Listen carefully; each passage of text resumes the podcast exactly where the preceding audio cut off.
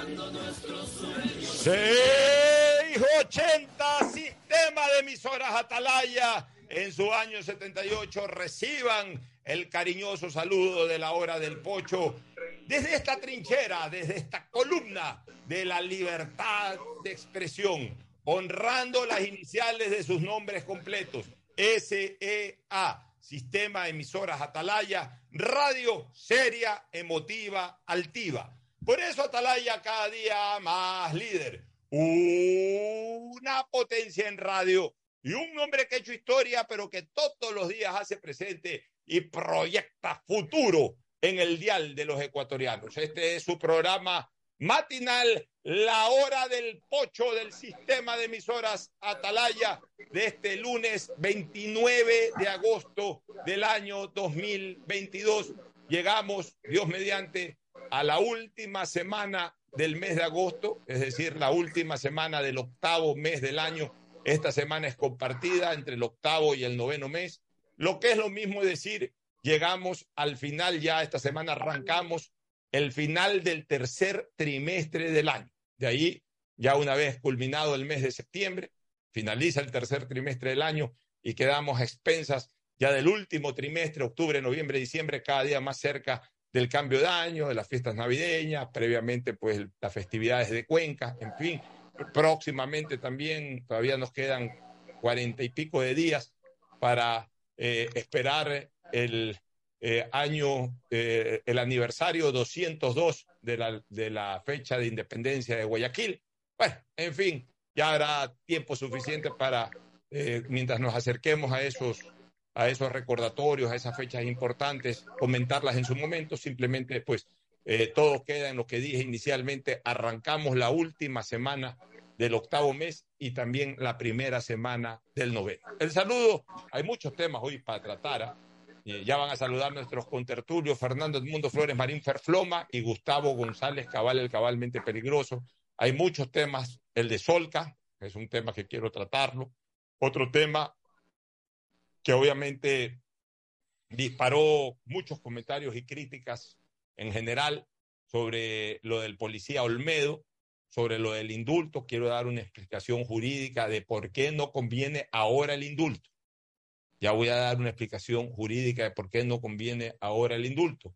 El tema de ayer de la Asamblea Nacional, en que lo importante no era saber si llamaban o no a juicio político. Evidentemente, si es que se caía totalmente la, el plan de la oposición, incluso no hubiesen alcanzado los votos para el juicio, pero eso era prácticamente un hecho, que los votos para el juicio había. Lo de ayer era importante conocer con cuántos votos eh, convocaban a juicio político, porque como lo explicamos la semana pasada, una cosa era la necesidad en, número de votos para el juicio político y otra cosa es la necesidad en número de votos para la destitución de los funcionarios. Entonces lo que queríamos saber es si se aproximaban muy estrechamente o llegaban a la cantidad necesaria para destituir, aunque con los 70 o más el juicio definitivamente se, se, aprobaba. Pero lo importante ayer no era tanto saber si se aprobaba el juicio, sino con cuántos votos para saber el grado de dificultad que tendrá la oposición para destituir a los miembros del Consejo de la Judicatura. Y creo que esos cinco votos van a ser muy difíciles de conseguir. Bueno, todo eso y mucho más lo vamos a comentar junto a Fernando Edmundo Flores Marín Ferfloma y a Gustavo González Cabal, el cabalmente peligrosos, ambos con una sonrisa de oreja a oreja, porque el equipo de, de ellos eh, dio muy buen fútbol, gustó, ganó y goleó este último fin de semana. En cambio, el mío anda eh, con altibajos más bajos que altos, pero bueno, ahí está, está clasificado a la final. Y eso sí, es algo que le garantiza hasta el último pelear por el campeonato. Igual tiene que mejorar su rendimiento porque si no lo hace también se va a complicar en esa final. Pero bueno, lo importante es que por lo menos mis compañeros están alegres. En el caso de Gustavo González ha vestido de azul. En el caso de Perfloma hoy día no trajo ningún eh, atuendo que lo identifique con Emelec, pero él está totalmente identificado con ese equipo. El saludo de Fernando Edmundo Flores Marín Ferfloma y luego de Gustavo González Cabal, el cabalmente peligroso. Fernando Edmundo Flores Marín Ferfloma, saluda al país. Fernando, buenos días. Eh, buenos días con todo, buenos días, Ocho. Buenos días, Gustavo, qué gusto verte nuevamente por acá. no, yo estuve viernes, sábado y domingo de azul. Ya hoy día le di descanso, pero veo que Gustavo está de azul y veo que tú también estás rindiendo un homenaje a mi equipo vestido de azul. azul no sé, aquí se ve azul. Por lo menos acá también. En la pantalla. no, no busques pretexto. Estás rindiendo un homenaje. Siempre Te sale del corazón homenajear al equipo de cuando. Yo siempre he dicho una cosa. Me, me encanta el azul para vestir. Y en la cancha yo siempre le rendiré homenaje a Emile por dos cosas fundamentales. Porque primero es una gran institución del Guayas es parte del alma de Guayaquil. Siempre he dicho que Guayaquil tiene un cuerpo, que es la ciudad, su progreso, sus lugares maravillosos. Ese es el cuerpo de Guayaquil. Pero el alma de Guayaquil son Barcelona y Emelec.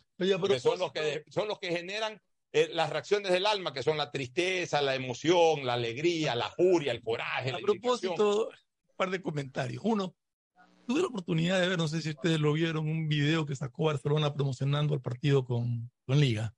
¿Qué decía ese video? Y ese video, interesante porque decían, hay partido que es clásico y sacaban imágenes del Melec Barcelona.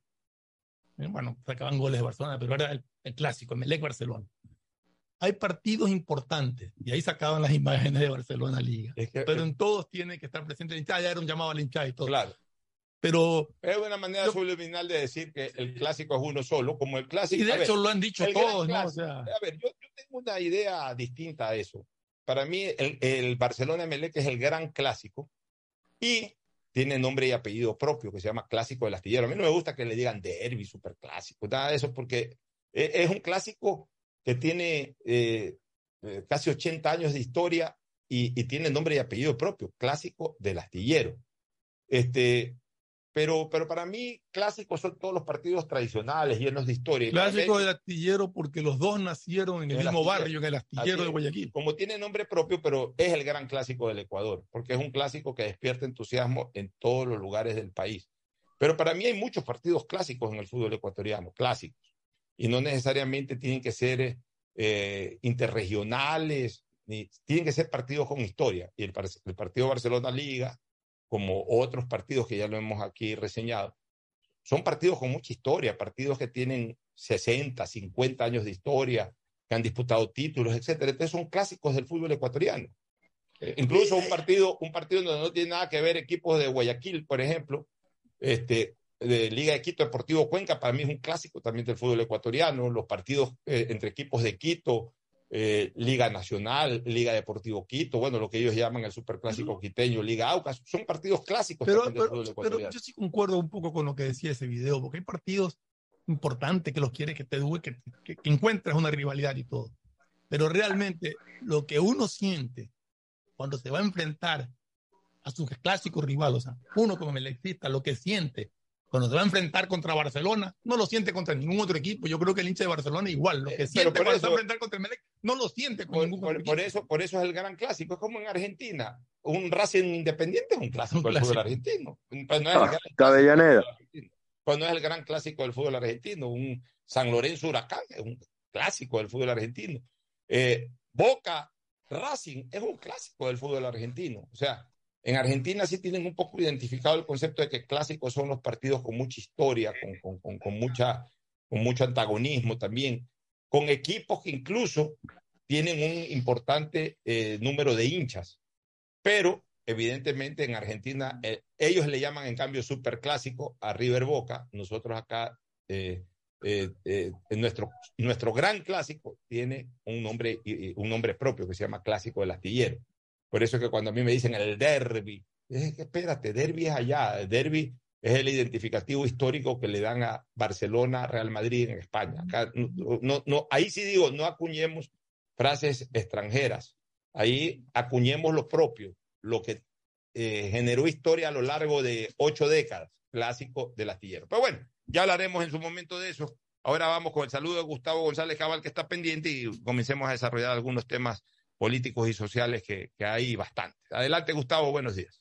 Buenos días, Alfonso. Buenos días, Fernando. Distinguida audiencia del sistema de emisoras Atalaya y de este su programa favorito, La Hora del Pocho. Buenos días. Un gusto estar nuevamente con ustedes después de una semana de ausencia obligada por una serie de motivos, Alfonso, pero ahí estamos, al pie del cañón.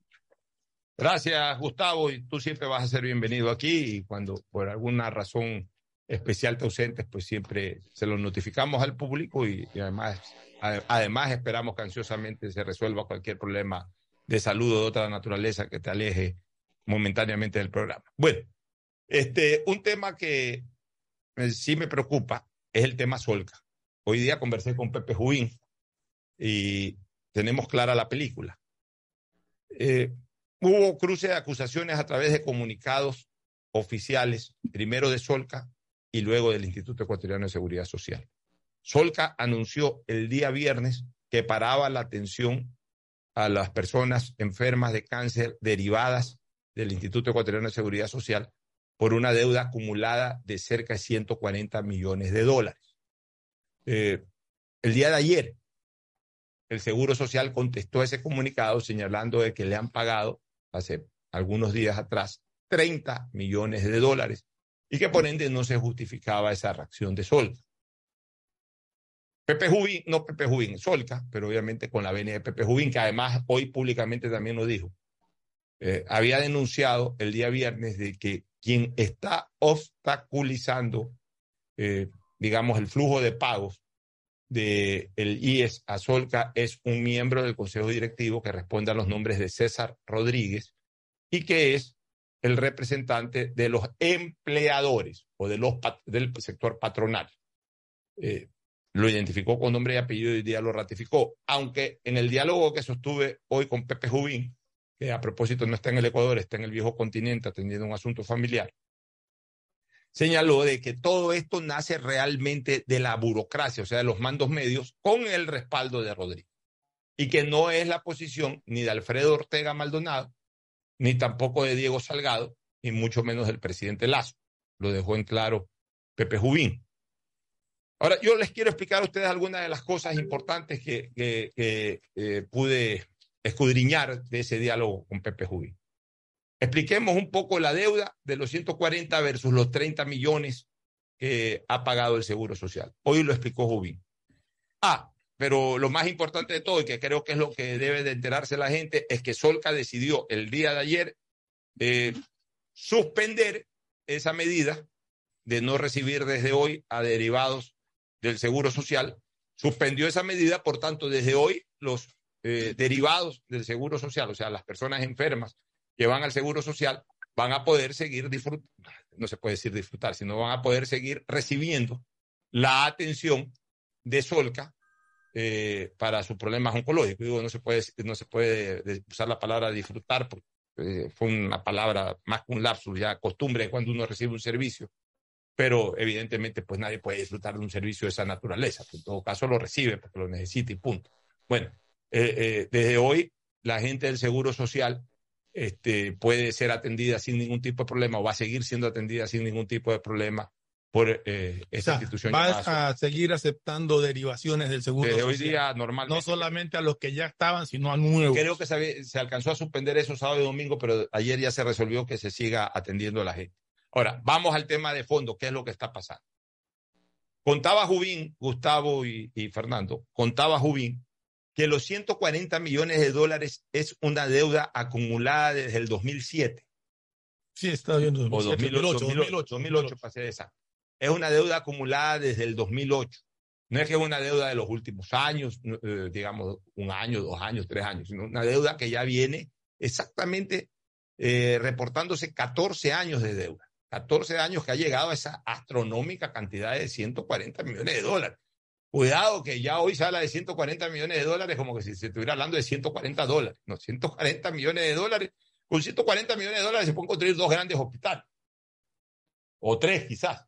Con 140 millones de dólares. Tres hospitales o, dos, pero recontra bien parados, recontra bien equipados y grandes y todo. O sea, no estamos hablando de, un valor mínimo. Estamos hablando de 140 millones de dólares, que es lo que le está debiendo el Seguro Social desde el mes perdón, desde el año 2008 a la presente. Ya, ok. ¿De qué se trata ese valor de 30 millones de dólares que, ha pagado Solca hace pocos días atrás o pocas horas atrás? Es de los servicios que ha dado Solca a los derivados del Seguro Social de los meses de octubre, noviembre y diciembre del año 2021. O sea, digamos que 2021 se había pagado hasta septiembre, octubre, noviembre, diciembre no se había pagado, se hizo ya las auditorías correspondientes, los justificativos de los pagos, y ya pues desde hace algún tiempo se determinó de que estaba debiendo por, por, por octubre, noviembre y diciembre, estaba debiendo 30 millones de dólares. Esos son los 30 millones que ha cobrado Solca. Ya, eh, de enero a agosto, me imagino que también está dentro de esa bolsa acumulada de los 140 millones de dólares. Por tanto, eh, Solca está en este momento con una, con, con, con, con un, una cartera por cobrar bastante alta, que no es, insisto, de uno o de dos años, sino que es un tema que viene desde el 2008. Muy bien, ese es un punto, para que la gente tenga clara cuál es la película. Ah, mucha gente podrá decir, sí, pero ya, si ya le dieron 30 millones, ya pueden funcionar. Ese no es el problema que ya pueden funcionar, pero si no, tienen que cobrarlo.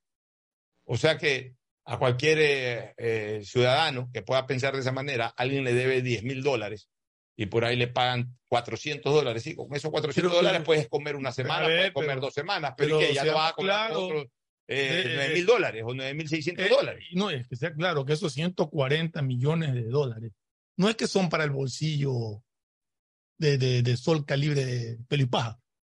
Solca tiene que pagar de ahí posiblemente muchas deudas, tiene que mantener o cambiar equipos. Tiene una serie de inversiones que hacer que están ahorita retenidas por, por esa falta y, sobre Todo, y sobre todo, Fernando, no es que con eso Solca cubre cualquier cosa presente y futura. Con eso posiblemente Solca esté cubriendo muchos de los gastos que con el tiempo se generaron del propio Seguro Social.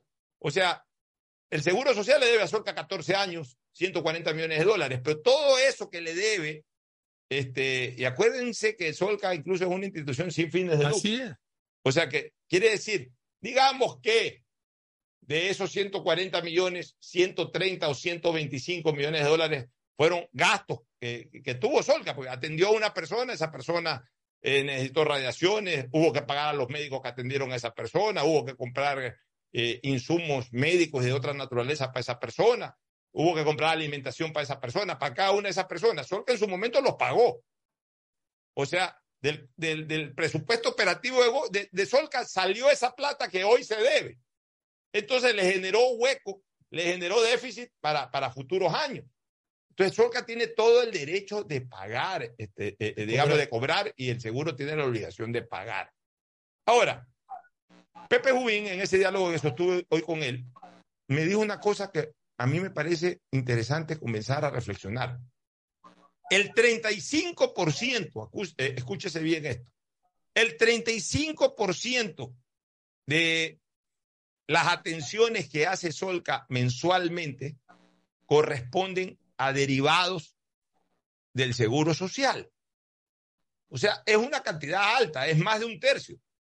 Es aproximadamente un tercio, ya digamos un tercio, un tercio de, de, de, los pacientes que tiene Solca, un tercio a nivel nacional. Ah, esa es otra cosa, porque hay gente que confunde las cosas, piensa que Solca es Guayaquil. No, no, no, no. Solca es una entidad nacional que tiene distintos núcleos regados en todo el país. Tiene en Quito, tiene en Manabí, o en la ciudad de Puerto Viejo, tiene en Guayaquil, eh, tiene, me parece que en Cuenca, tienen seis o siete eh, capitales provinciales, tiene hospitales. Pues hay gente que confunde, entonces piensan que es lo mismo que la Junta de Beneficencia, que da servicio nacional, pero que todo está afincado en Guayaquil. No, no. Acá Solca está regado en todo el país, o en buena parte de las capitales del país, que permiten a las diferentes poblaciones provinciales acudir, si que no la tienen en su provincia, acudir a una, a una provincia cercana. O sea, Solca es, un, es una institución que tiene, eh, tiene un servicio hospitalario de, de, de, de, de atención nacional. Entonces, por si acaso, para que no eh, eh, eh, caigan algunos en el regionalismo, ah, que estos reclaman porque Solca es de Guayaquil, no, Solca es a nivel nacional. Pero bueno, estábamos hablando de que Solca atiende el 35% de los derivados del seguro social. Es un porcentaje demasiado alto, que nos da dos indicadores. El primer indicador que el Seguro Social tiene una alta demanda de enfermos de cáncer y que no los puede abastecer. O sea que tiene un, déficit absoluto eh, eh, de, atención oncológica. Yo me imagino que en, en algunos de los hospitales del seguro debe haber eh, algún tipo de departamento oncológico que o, no puede atender a mucha gente o no tiene los equipos para atender a toda la gente, y entonces por eso deriva a Solca. Pero por la cantidad de enfermos con, con, con, patología oncológica, a mí se me ocurre pensar de que en algún momento sí va a ser importante que el Instituto Ecuatoriano de Seguridad Social pueda eh, poner en funcionamiento unidades hospitalarias exclusivas para enfermedades oncológicas. Porque es tanta la cantidad de gente que va con, con, enfermedades de cáncer al seguro social, que el seguro no se abastece, pero que en algún momento el seguro las podría atender, no en los mismos hospitales, porque hay que evitar también la superpoblación hospitalaria. Pero el seguro social sí puede hacer hospitales, no tan grandes como los hospitales generales, pero hospitales un poco más pequeños, pero hospitales exclusivamente destinados a atenciones oncológicas y equiparlos bien. ¿Para qué? Para que esos enfermos ya no vayan tanto a Solca, sino que también sean atendidos directamente por el Seguro Social. Ocho. El Seguro Social no puede atender pacientes. Por eso deriva Solca, por eso deriva las clínicas privadas, por eso son los problemas del Seguro Social, que le debe a las clínicas privadas, le debe a Solca. No puede atender pacientes. Yo no sé cómo más es la administración del seguro, si necesita crear más hospitales o qué es lo que tiene que hacer. Pero lo que tenemos claro es que no puede atender a los pacientes, no solamente a los de cáncer, a muchos pacientes que son derivados a clínicas o que buscan clínicas particulares porque el seguro no los atienden o no les dan, o, pides una cita y te la dan para después de, seis meses, vas, a emergencia y no te pueden atender porque no hay camas. O sea, el seguro social tiene serios problemas en ese sentido. Ya, pero en parte porque, por ejemplo, hay una superpoblación hospitalaria que puede ser originada en buena parte por los enfermos con, con eh, enfermedades catastróficas como el cáncer porque está derivando el 35% de la atención de Solca, eh, la, está derivando el Seguro Social, pero eso no quiere decir que nadie de los eh, asilados en los hospitales del seguro esté con cáncer, o sea, deben de recibir un, porcentaje y el resto que ya no alcanza lo mandan a Solca. Entonces, por eso es que yo pienso que en algún momento el seguro social debería de pensar en, establecer, en, construir y poner en funcionamiento con, con alta tecnología hospitales especializados, hospitales oncológicos especializados, para no tirarle toda la carga solca y además una carga que ni siquiera la termina pagando. Entonces, ojo, no presta la atención directa y encima va a terminar quebrando a una institución que atiende a otro tipo de personas que no necesariamente son derivadas del Seguro Social. Gustavo, tu opinión. Mira, lo que está sucediendo con el Seguro Social y las deudas que tiene, no solamente con Solca, son deudas ingentes, sino también con los prestadores de servicio médico privado, como son los hospitales, está causando una grave distorsión en la salud pública privada del Ecuador, porque le está causando a los prestadores de servicios hospitalarios privados y a Solca una enorme dificultad económica, porque tienen allí invertido una cantidad importante de recursos que les está causando un desbalance en la marcha normal de sus economías, impactando claramente en, el ciudadano común que no va al seguro social, sino que va a Solca o va a los hospitales privados, donde, vuelvo y repito, hay problemas por las deudas que Sol que no paga el IES por la prestación de los servicios eh, de sus eh, afiliados. Yo creo que el Seguro Social ecuatoriano necesita una reingeniería urgente, una reingeniería que toque fondo, que le haga saber a los ecuatorianos cuál es la, el, verdadero costo del financiamiento del IES, cuánto de empleados del IES eh, existen eh, de verdad con capacidad para servir a los afiliados. Una ingeniería, reingeniería profunda que piense fundamentalmente en el afiliado, en el futuro de los jubilados, cómo se va a enfrentar ese tema, qué está pasando con el IES. Muy lamentablemente los gobiernos, todos, han incluido en el pensamiento de que el IES es la caja chica. De nada ha servido tener en todas las constituciones del Ecuador que el IES es, una entidad autónoma. Esa es una de las grandes mentiras sociales de este país. El IES ha sido la caja chica de los gobiernos a los cuales les han metido papeles para quitarles el efectivo sin ningún problema, sin excepciones, que es lo peor. Entonces, si el IES no llega a una reingeniería adecuada, pues simplemente va a colapsar eh, y va, y, va, y va a arrastrar con él a instituciones como Solca y a los hospitales privados del Ecuador. Lo que yo quisiera saber es cuánto es la deuda, actual del Estado ecuatoriano con Solca. Acordémonos que como tenía supuestamente exceso de liquidez, empezaron a, a, coger la liquidez del seguro y a pagar y a poner papeles ahí para, para tener liquidez en, el Estado. ¿Cuánto es la deuda del Estado? ¿Del Estado o del, o del Estado con el Seguro Social? Del Estado con el Seguro Social. de los 140 del Seguro Social. Y del Estado, seguramente. No, del Estado con el Seguro Social. Ah, del Estado con, el, Seguro, Social. Estamos hablando de 15 mil millones de dólares. Entonces. Es que ese es el problema. Todo nace de ahí, Gustavo. El Seguro Social anda jineteando en este momento porque no tiene la plata. ¿Por qué? Porque el Estado le debe. Le debe la mitad en, en, bonos y la otra mitad en la, en la deuda sin paga de aportes patronales. Que fue declarado. Porque acuérdate que durante muchos años. Solamente con lo que tienen en bonos, que fue sacarle la liquidez directamente porque los otros dejaron de, dejaron de aportar con una medida absurda y ridícula. un decreto ejecutivo. un decreto ejecutivo. Pero, acatado, por, el, por, el, Consejo Directivo de esa, eh, de esa, época. Pero los bonos sí le sacaron la liquidez al Seguro Social directamente. Por supuesto. Entonces, eh, eh, le está debiendo aproximadamente 15 mil millones de dólares. 15 mil millones de dólares. O sea, imagínense ustedes esa cantidad. O sea, le está debiendo solamente en deuda interna el Estado ecuatoriano casi el triple de lo que hasta a inicios de siglo debía de deuda externa. Casi el doble, 15 mil millones de dólares. Le debe el Estado ecuatoriano a quién?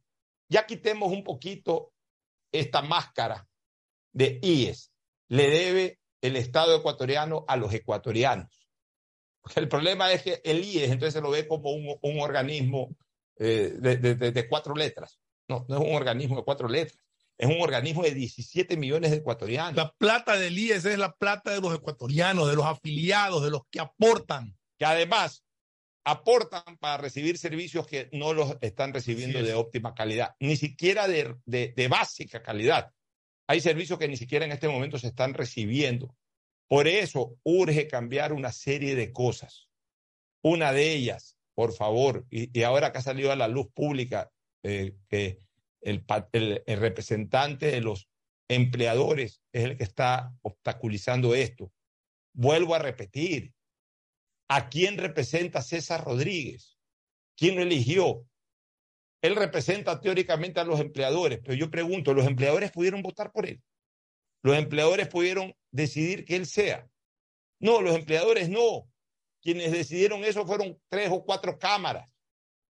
Pregunto yo, el nombre del representante del sector sindical, eh, ni siquiera sé quién es, no me acuerdo el, nombre, el apellido. Pregunto yo, ¿lo, eligió el sector sindical? No, lo, eligieron tres o cuatro, cinco o diez sindicatos, no el sector sindical. No los empleados, o sea, si el sector sindical posiblemente, pues no los empleados del país. Los empleados del país somos, en definitiva, la, la inmensa mayoría de los que tenemos empleo somos empleados. ¿Qué seremos? ¿Qué serán? ¿Cuántos trabajan de la población económicamente activa, que todavía son afiliados y no jubilados? ¿Cuántos somos? ¿Seremos qué?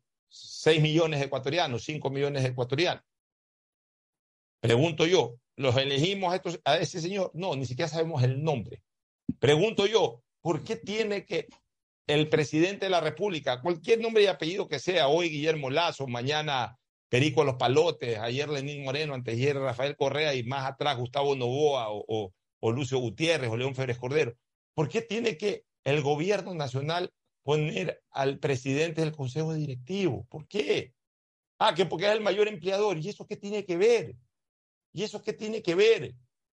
Es el mayor empleador y es el mayor deudor también. También es el mayor deudor. No hay a quien meter preso ni, tirarle coactivas, porque si fuera un privado el que viera eso, vaya usted a saberlo el calvario, el vía crucis que le espera a ese privado. ¿ah? Y si fuera un privado que le dijera al gobierno, no señor, yo no le puedo hacer este préstamo, no puedo comprar esta inversión. Se acabó, punto. Eh, chillará el presidente de turno, pero, pero el, señor está defendiendo los intereses de, de los verdaderos dueños del IES, que es la población. Pero claro, como es puesto por el presidente de la República de turno, no le va a decir no a el gran, está poniendo. El gran problema del IES es que lo politizaron. Lo politizaron y lo liquidaron. Eh, yo he venido proponiendo una fórmula para democratizar, ahí sí vale usar la palabra democratizar el seguro social, que se reforme la ley que permita que los tres miembros del Consejo Directivo sean elegidos universalmente por todos los afiliados y jubilados que quieran votar además, pues, obviamente, ¿no? O sea, eh, la, la, posibilidad, el acceso a elegir es de todos, ya de ahí el que no quiere ir el día de las elecciones, o el que va y vota nulo, vota blanco, ya es el problema de cada persona, pero el acceso lo tuvo, que es lo importante. Hoy no tenemos el acceso para elegir. Hoy eligen al, al, al empleador, al, representante del sector eh, eh, de empleadores, lo, eligen cuatro cámaras. Al representante de los trabajadores lo, elige lo eligen cinco sindicatos. Y al representante del Ejecutivo lo elige el presidente de la República de turno. O sea, no hay un acceso eh, al derecho de elegir a las personas que, que, que dirijan nuestro organismo de seguridad social. ¿Qué es lo que yo planteo? Que el día en que haya una elección universal previa presentación de ternas que tienen que tener características para ser calificadas por el Consejo Nacional Electoral, características específicas, experiencia, experiencia en el ámbito administrativo, experiencia en el ámbito de la representación eh, laboral, experiencia también en el ámbito de la representación patronal. Es decir, se, se constituya una terna. Y esa terna, o el conjunto de ternas que se presenten y que sean calificadas, sean puestas a consideración de la ciudadanía el día, el día de, una elección universal, es decir, el día que eligamos, por ejemplo, presidente y asambleístas, o alcaldes y prefectos, el día que estemos obligados a ir para, para no duplicar costos ni nada, el día en que estemos obligados a ir a votar, ese día se vote también por una terna, una de las ternas calificadas y, puestas a consideración de la ciudadanía. Se elija esa terna. ¿Quién, ¿Quién va a elegir esa terna? De la gente que va a una junta electoral. En el padrón debe de señalarse quiénes son afiliados o jubilados. O sea, un padrón tiene 140 votantes, 150 votantes, eh, una fila X de hombres, otra fila X de mujeres, pero en esa fila, de los 140 votantes, a lo mejor 80 son miembros del IES en calidad de afiliados o de jubilados, o 90. Ok, de esos 140, esos 80 o 90 están remarcados como afiliados o jubilados. A esos se les da la papeleta. A los otros, a los que no son afiliados o jubilados, no tienen por qué votar. No se les da la papeleta, sino solamente para la votación universal de presidente o de diputado o, de alcalde o de prefecto. Pero a los que están remarcados en el padrón como miembros del Seguro Social, como afiliados o jubilados, eso se les da la papeleta para que voten. Y entonces el ganador de las elecciones, la terna ganadora, esa es la que pasa a presidir el Seguro Social, a dirigir el Seguro Social. Y de esa manera, quienes forman parte de, ese consejo directivo no le deben su presencia ni a, las cuatro cámaras, ni a los cinco sindicatos, ni al presidente de turno, sino que se la deben a los verdaderos dueños y señores del seguro, que son los afiliados y los jubilados. Así debería de ser. Eso ya lo, lo habíamos discutido antes, Pocho. Aquí lo que molesta es que una institución que pertenece a los ecuatorianos y que debe estar al servicio de los ecuatorianos sea utilizada por los gobiernos de turno para hacer caja chica y para coger sus fondos con el pretexto de que tiene exceso de liquidez para llenarla de papel y ahora tener estos problemas de que el Seguro Social no puede ni responder con medicina, ni responder con atención, ni responder con servicio a través de terceros. Bueno, vámonos a una pausa. ¿Algún comentario final, Gustavo, sobre el tema o, pasamos a, otro tema? Gustavo. Hacemos otro tema porque lo del seguro social es, crónica de una muerte anunciada, Alfonso. Así es, tú querías decir algo más. Sí, sí, antes, de a la pausa. antes de irnos a la pausa, quería, eh, me acabo de enterar y lamentar el sensible fallecimiento de quien en vida fue Carlos Julio Rosemena Pitt, hijo del doctor ah, Carlos Julio Rosemena Monroy.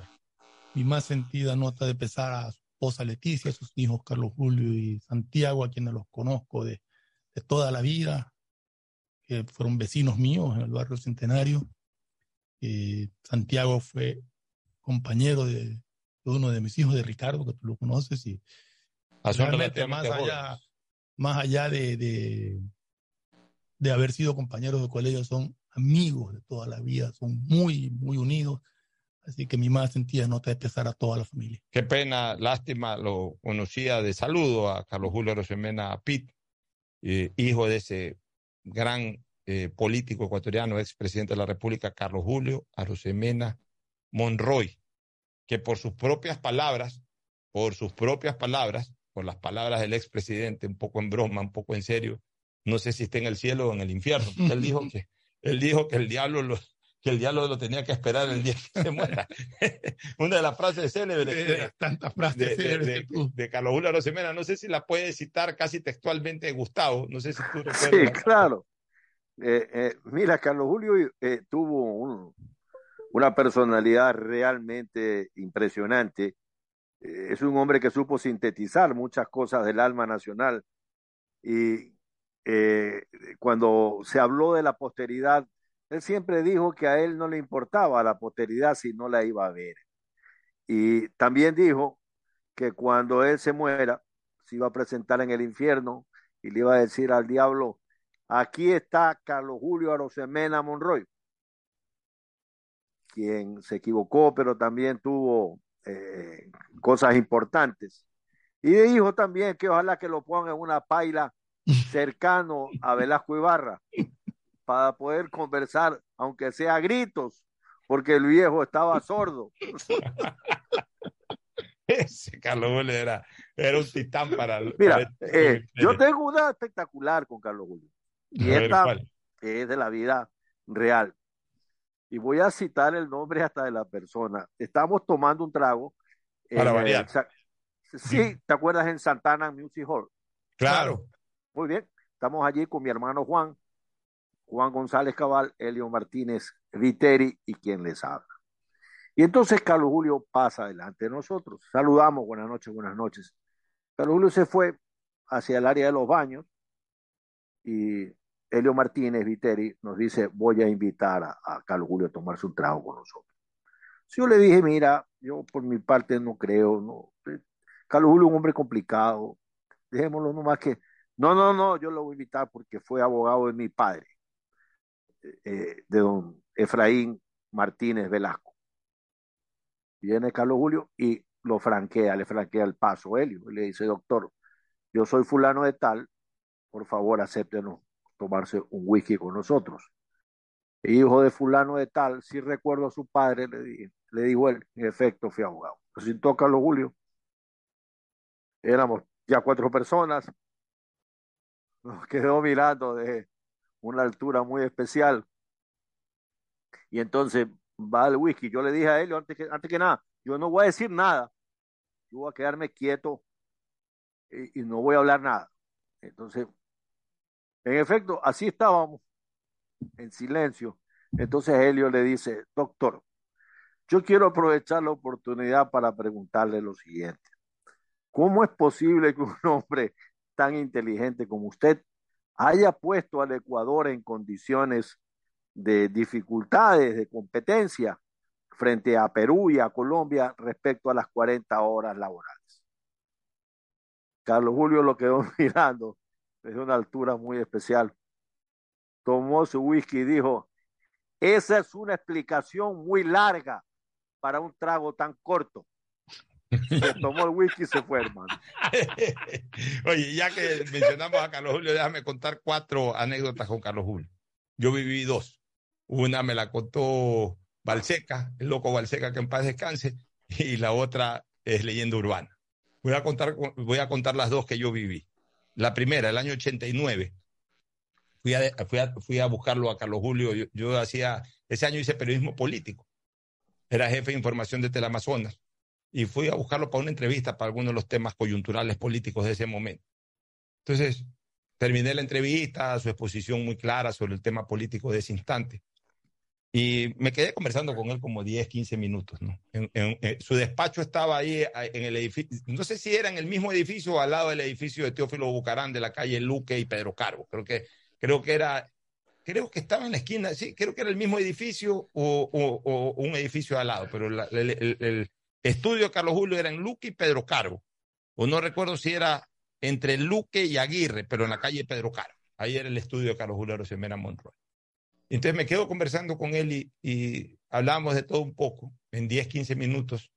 Yo le dije, oiga, doctor, ¿y usted no se arrepiente de algunas cosas que la historia cuenta que usted eh, hizo cuando fue presidente, de recibir con sus tragos al presidente de Chile, eh, al embajador de Cuba, algunas cosas que, que, que, cuenta la historia, algunas leyendas urbanas, otras reales, pero, pero las cuenta la historia. Me dice, vea joven Hart, como él hablaba. Vea, joven Hart. En la vida no hay que arrepentirse, hay que rectificar. Y me quedó muy grabada esa frase. Porque uno no gana nada eh, arrepintiéndose, uno gana. Es arrepintiéndose y volviendo a hacer lo mismo. Claro, uno no, uno no gana nada arrepintiéndose, uno gana siempre rectificando, es decir, reconociendo que se cometió un error y no volviéndolo a hacer. Te arrepientes, ok, cometí ese error, pero ¿Qué ganaste con eso? Rectifica. En tanto en cuanto rectificas, arrepiéntete de todo lo que has hecho, pero primero rectifica y luego arrepiente. Eh, me, parece, me pareció una frase genial. La segunda que viví, un día yo estaba en el Congreso, eh, había ido, no, no como diputado, era el Congreso del 92. Ahí estaba Carlos Julio una curula ahí esquinera, su compañera de, de sus últimos años, ahí estaba al lado de él, lo estaba acompañando. Pide la palabra a Carlos Julio, el presidente del Congreso era Carlos Vallejo. Pide la palabra a Carlos Julio sobre algún tema coyuntural que se estaba discutiendo. Se manda un discurso encendido. Quedé absorto y emocionado de escuchar lo que él estaba hablando con contundencia. La gente, todo el mundo eh, dejó de hacer, de, de hacer o de conversar y se dedicó a escucharlo a Carlos Julio. Y no voy a olvidar nunca esta última frase. Ya después que prácticamente terminó ese discurso encendido en, la, en el Congreso, en esa época se llamaba Congreso, dijo, y con su, y con su venia, señor presidente, como alguna vez dijo ese gran político colombiano Gaitán, pido permiso porque me voy a mear. Y cogió y se fue al baño. Cogió y se fue al baño. La gente se pegó una risotada, pues lo dijo con tanta imponencia, con tanta sobriedad, que fue espectacular. La tercera anécdota de Carlos Julio me la contó el, loco Balseca cuando alcancé a entrevistarlo, antes de su muerte, obviamente, obvio que antes de su muerte, pero lo digo porque me dio esa entrevista y a los cuatro meses murió. O sea, fue muy cercana esa entrevista con el Loco Balseca versus el día en que falleció. Este, cuando yo estuve preparando y edité el libro este junto a Anto Cubilla de los clásicos del astillero. Lo llamé para que me cuente anécdotas de los clásicos al Loco Balseca. Estaba viviendo en Estados Unidos. Y el loco me contó, me dice, mira, una de las anécdotas que más recuerdo de los clásicos fue cuando previo un clásico del astillero, me decía Balseca, yo era capitán de Melec el Pollo Macías era capitán de Barcelona y estaba en el estadio Carlos Julio Arosemena. Entonces lo invitan a, a, dar el puntapié inicial. Pues, tremendo honor. Ahora ya casi no se ve eso. Ya hace rato que no se ven esos puntapiés inicial, Fernando y Gustavo. Pero en esa época solíamos ver a un deportista eh, de élite que, digamos, que había pasado por un gran momento, tipo Gómez. O sea, los deportistas de élite eh, de otras actividades deportivas de repente iban al estadio y los, los, honraban dando el puntapié inicial. Las reinas de belleza las honraban dando el puntapié inicial. Y los mandatarios cuando iban al estadio los honraban también en el sentido de les, les, les, les brindaban ese homenaje que bajen a dar el puntapié inicial. Entonces baja Carlos Julio Rosemena Monroy siendo presidente de la República a dar el puntapié inicial de un clásico. Y en el momento en que se va a la mitad de la cancha y se encuentra con los capitanes, con Macías y con, y con Balseca. Les dice a ambos, oiga, eh, ¿a ustedes les gusta tomarse su trago? Tremendos borrachos que eran también Balseca y Macías, pero claro, presidente, ¿cómo no nos va a gustar tomarnos nuestro buen trago? Bueno, después del partido los mando a recoger. Una vez que lleguen al camerino, se bañan, se visten y ahí va a haber un carro presidencial porque quiero que esta noche y madrugada me acompañen a tomarme unos tragos. Entonces parece que Macías, que estaban más metidos en el partido, le dijeron, encantado, presidente, por supuesto. Dio el puntapié inicial, se jugó el clásico del astillero. La cuestión es que, acabado el partido, ya cuando los jugadores salían del camerino, en efecto estaba el carro presidencial esperando a Balseca y a Macías. Y se terminó llevando el, el presidencial a Balseca y Macías a tomarse los tragos con Carlos Julio Arosemena y se quedaron chupando toda la noche y madrugada. Al día siguiente llegaron a sus casas y Carlos Julio Arosemena seguramente se quedó de largo en, esas jornadas que a él le encantaba. Y la cuarta anécdota, que esa es más leyenda urbana, lo que pasó en el Club de la Unión. Hmm. Que eso para cierta gente es leyenda urbana, para otra gente dice que sí ocurrió aquello. Carlos Julio Arosemena fue expulsado, por ahí siempre nos escucha eh, Luis Eduardo Gómez Bejarano, por ahí a lo mejor me manda un mensaje ratificando nuestra anécdota pero no sé si fue expulsado por eso o por otro motivo Carlos Julio Rosemena, pues la famosa anécdota, insisto, para mucha gente es leyenda urbana, que Carlos Julio se hizo acompañar de dos mujeres atractivas, pero aparentemente de vida alegre, y que eso eh, eh, que las llevó a cenar al restaurante del Club de la Unión y eso molestó a tres o cuatro señoras eh, esposas de socios, no sé si estaban con sus esposos, estaban en grupo de mujeres, esposas de socios, que estaban ahí cenando. Y entonces esas señoras se quejaron ante, eh, eh, ante un salonero, ante el capitán del, del, restaurante, el capitán de los saloneros. El capitán de los saloneros muy discretamente se acercó del doctor Arosemena a decirle, doctor, las señoras eh, han mostrado su inquietud porque dicen que usted está aquí con acá las personas de dudosa reputación. Y que Carlos Julio les dijo, díganle a las señoras que las que están aquí conmigo son putas, las de dudosa reputación son ellas. Una de las famosas anécdotas que, que, habría que confirmar si que terminó siendo eso leyenda urbana o si de verdad se dio. ¿no? Ese, ese, es lo único que a mí no me consta, porque los otros casos me constan dos y la otra anécdota me la contó eh, el loco Balseca. Incluso si he visto muchas fotos que publican tu cubilla, que en efecto en un clásico del astillero Carlos Julio Arosemena dio el puntapié inicial. Como presidente de la República, señor. Pero de todas las cosas que se ha escrito y dicho de Carlos Julio, para mí, su renuncia al, al Ministerio de Defensa Nacional el 13 de agosto de 1953 fue una de las, de las eh, eh, cosas más sardónicas que escribió eh, eh, eh, a Rosemena, renunciándole al presidente Velasco Ibarra. Y decía más o menos así, envíole mi renuncia para que la conozcan sus amigos, para que la prensa canalle, para que la prensa canalla comente y para que sepan que tarde o temprano se lo castigará. Cuando los ministros de vuestra excelencia, los que son ministros ahora, no querían saber del actual presidente. En una mala tarde, el bueno de Hernán se me acercó y me habló. Elogió a vuestra excelencia. Creí. Yo no conocía a vuestra excelencia. Hoy lo conozco. Me impulsaron a la lucha electoral. Me impulsó la cobardía de sus amigos actuales.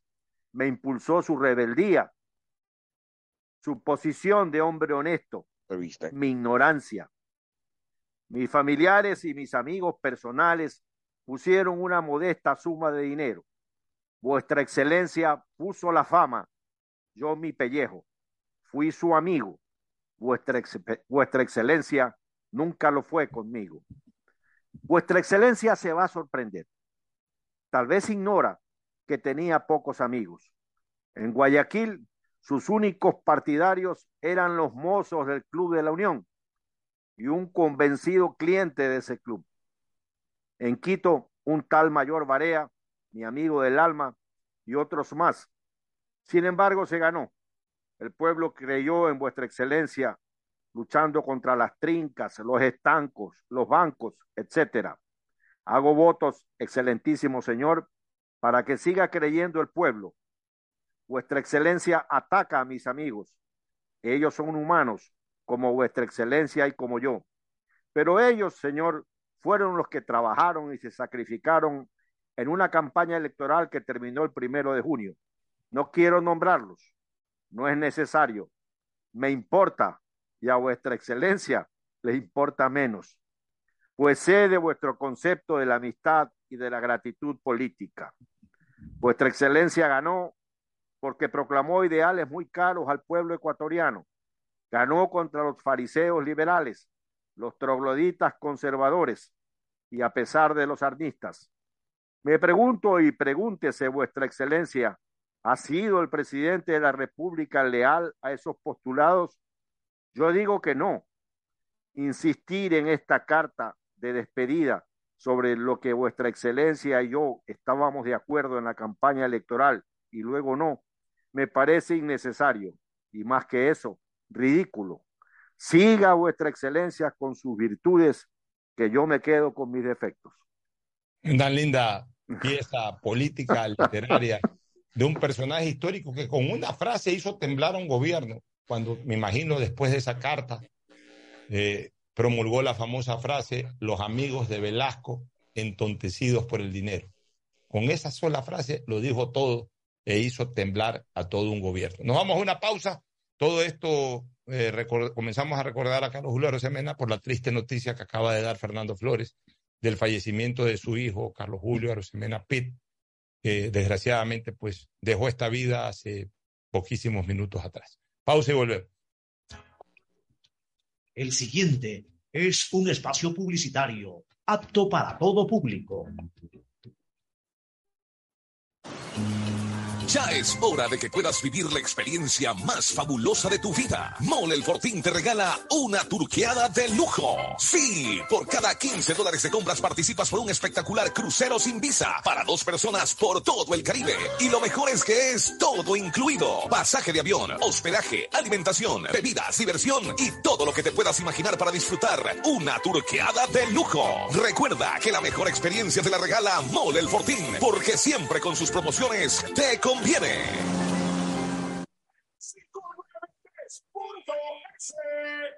Asunéis dentro y fuera de la cancha con Bet593.es. Diviértete y gana con pronósticos en tenis y miles de eventos deportivos. Bet593.es, sponsor oficial de la Federación Ecuatoriana de Tenis, con el respaldo de Lotería Nacional. Aplican condiciones y restricciones. Bet593.es. Lo viven ellos, lo juegas tú. Solo Claro te da el doble de gigas. Con tu paquete prepago de 3 dólares ahora recibes 3 gigas más 3 gigas para la noche por 3 días. No esperes más y cámbiate a Claro, el prepago con más gigas, más velocidad y más cobertura.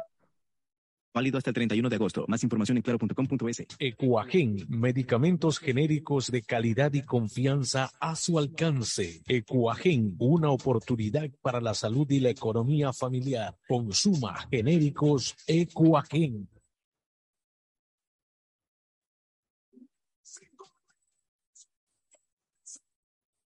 Mejor jugada siempre será divertirte con Bet593. Pronósticos deportivos y juegos en línea. Regístrate ahora en Bet593.es y recibe un bono de hasta 300 dólares para que empieces a pronosticar. Bet593, sponsor oficial de la Federación Ecuatoriana de Tenis, con el respaldo de Lotería Nacional. 593.es.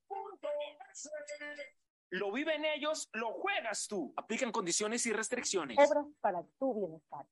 Por eso en la alcaldía creamos la Casa Rosada, un pedacito de Guayaquil en el corazón de la Tarazana, para que reciba servicios integrales como atención médica, terapias físicas y mentales, servicios veterinarios, atención de trámites municipales, además de recibir almuerzos todos los días, medicina gratuita, entre otros. El bienestar de la gente se siente.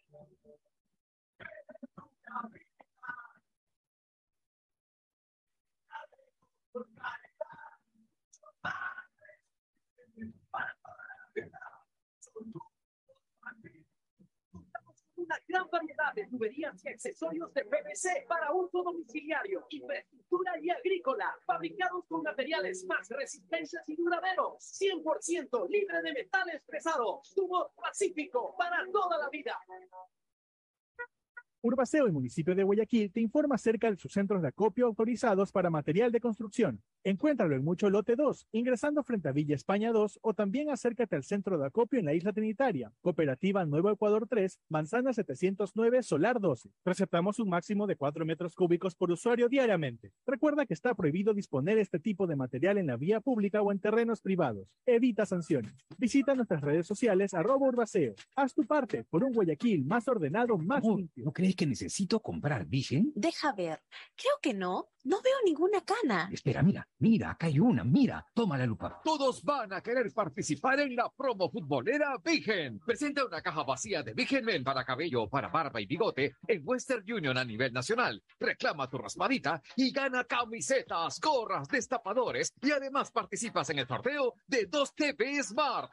Todas las raspaditas están premiadas. Más info en arroba Vigen Ecuador. También participa Vigen Polvo. Pedagogía, diseño, medicina, arquitectura, comercio, turismo, nutrición, literatura, computación, psicología, trabajo social, electricidad, agronomía, animación digital. La verdad es que tenemos tantas carreras que ofrecerte que no nos alcanzan en esta cuna. Ven a la Feria de Estudios de la UCSG y descúbrelas todas. Te esperamos este 5 de agosto, de 8 a 17 horas, en la avenida Carlos Julio Arosemena, kilómetro 1 y medio. Tenemos muchas sorpresas y beneficios para ti.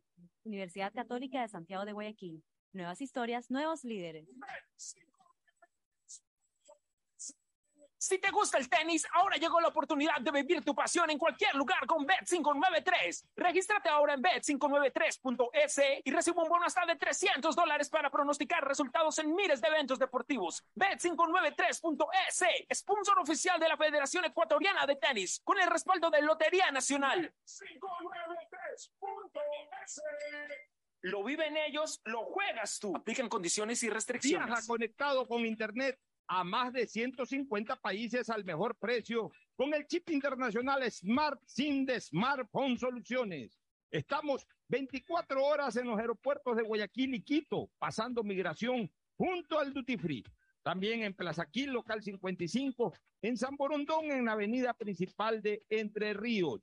Lo importante es que cuando viajes estés conectado, sin esperar conectarte un Wi-Fi. Conéctate directamente con tu chip al teléfono celular que quieras llamar a través del WhatsApp o de manera directa. No lo olvides, Smart SIM de Smartphone Soluciones te espera en el aeropuerto con atención 24 horas al día.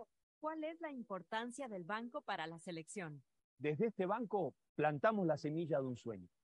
Cuando uno llega a su hogar, ve a su familia, mira para atrás y ve que el, todo el sacrificio no fue en vano. Y ese sacrificio se pudo hacer realidad porque hubo un banco también que le dio la posibilidad de que ese sueño... en las puntas En el fútbol, bancos hay muchos, pero solo Banco Guayaquil es el banco de la ley, patrocinador oficial de la selección ecuatoriana. Hay sonidos que es mejor nunca tener que escuchar. Porque cada motor es diferente. Desde hace 104 años, Lubricantes Full mantiene la más alta tecnología y calidad en línea de aceites para motores a diésel y gasolina. Está hecho con una fórmula especial para dar excelente protección a todo tipo de motores, evitando el desgaste prematuro de pistones, anillos y árbol de levas, ayudando a mantener limpio el motor y libre de depósitos que se forman por las altas o bajas temperaturas. Dele a su motor lo que se merece. Lubricantes Full, la más alta tecnología en lubricación. 104 años preservando la vida de su motor. Lubricantes Full. Full es más lubricante.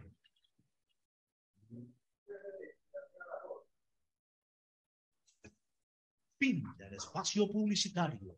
Usted está escuchando un programa de opinión, categoría O, apto para todo público. Muy bien, entramos a la segunda parte del programa. Aquí hay un par de temas que, que son interesantes evacuar, eh, Gustavo y Fernando. Eh, la, la decisión de ayer de, de la Asamblea de llamar a, a juicio político a, a, los miembros del Consejo, Directi del Consejo de la Judicatura. Eh, eh, argumentan de que hay algunas anormalidades que se han dado, fundamentan el juicio en ese sentido. Mira, ya si se justifica o no se justifica desde el punto de vista probatorio, sobre las infracciones que ha cometido esta gente, en el, en el fondo pasa a ser irrelevante. Porque como yo le explico a mucha gente, este termina siendo un juicio político, no es un juicio eh, ordinario. Un juicio ordinario, sea de carácter civil o sea de carácter penal. Necesitas pruebas plenas para, para, para este, condenar en sentencia a una persona. Necesitas pruebas plenas. O sea, eh, en, los juicios eh, de carácter jurisdiccional pesa básicamente la etapa probatoria, ya sea en lo civil o en lo penal. Tú necesitas pruebas plenas, este, o laboral, tú necesitas las pruebas que te permitan, con esas pruebas, en la valoración de las pruebas, tener la razón y a partir de que tienes la razón, que el juez sentencia a tu favor, sea de manera absolutoria o sea de manera condenatoria, si es que las pruebas de quien acusa son absolutamente contundentes. Y si no lo son, o en el alegato, en la contrarréplica, en la contradicción, quien es acusado demuestra que lo que está siendo acusado no tiene suficiente peso en cuanto a pruebas o puede también aportar con documentación que contradiga lo que eh, están usando como carga en contra de esa persona, eh, puede recibir una sentencia absolutoria, y, pero ante el juez civil, ante el juez penal, ante el juez laboral, ante el juez de adolescencia, lo único que debe de primar es la valoración de las pruebas. Y a partir de las pruebas el juez toma una decisión. Ok, ese es el juicio ordinario, el juicio jurisdiccional, o sea, en el ámbito de la función judicial. Acá, como su nombre bien lo dice, es un juicio político. Ahora, en esta última instancia constitucional y sobre todo legislativa, eh, concentran un poco más este tema de las pruebas, de la etapa probatoria. En tiempo pasado, los juicios políticos ni siquiera eh, pasaban por el filtro de la etapa probatoria.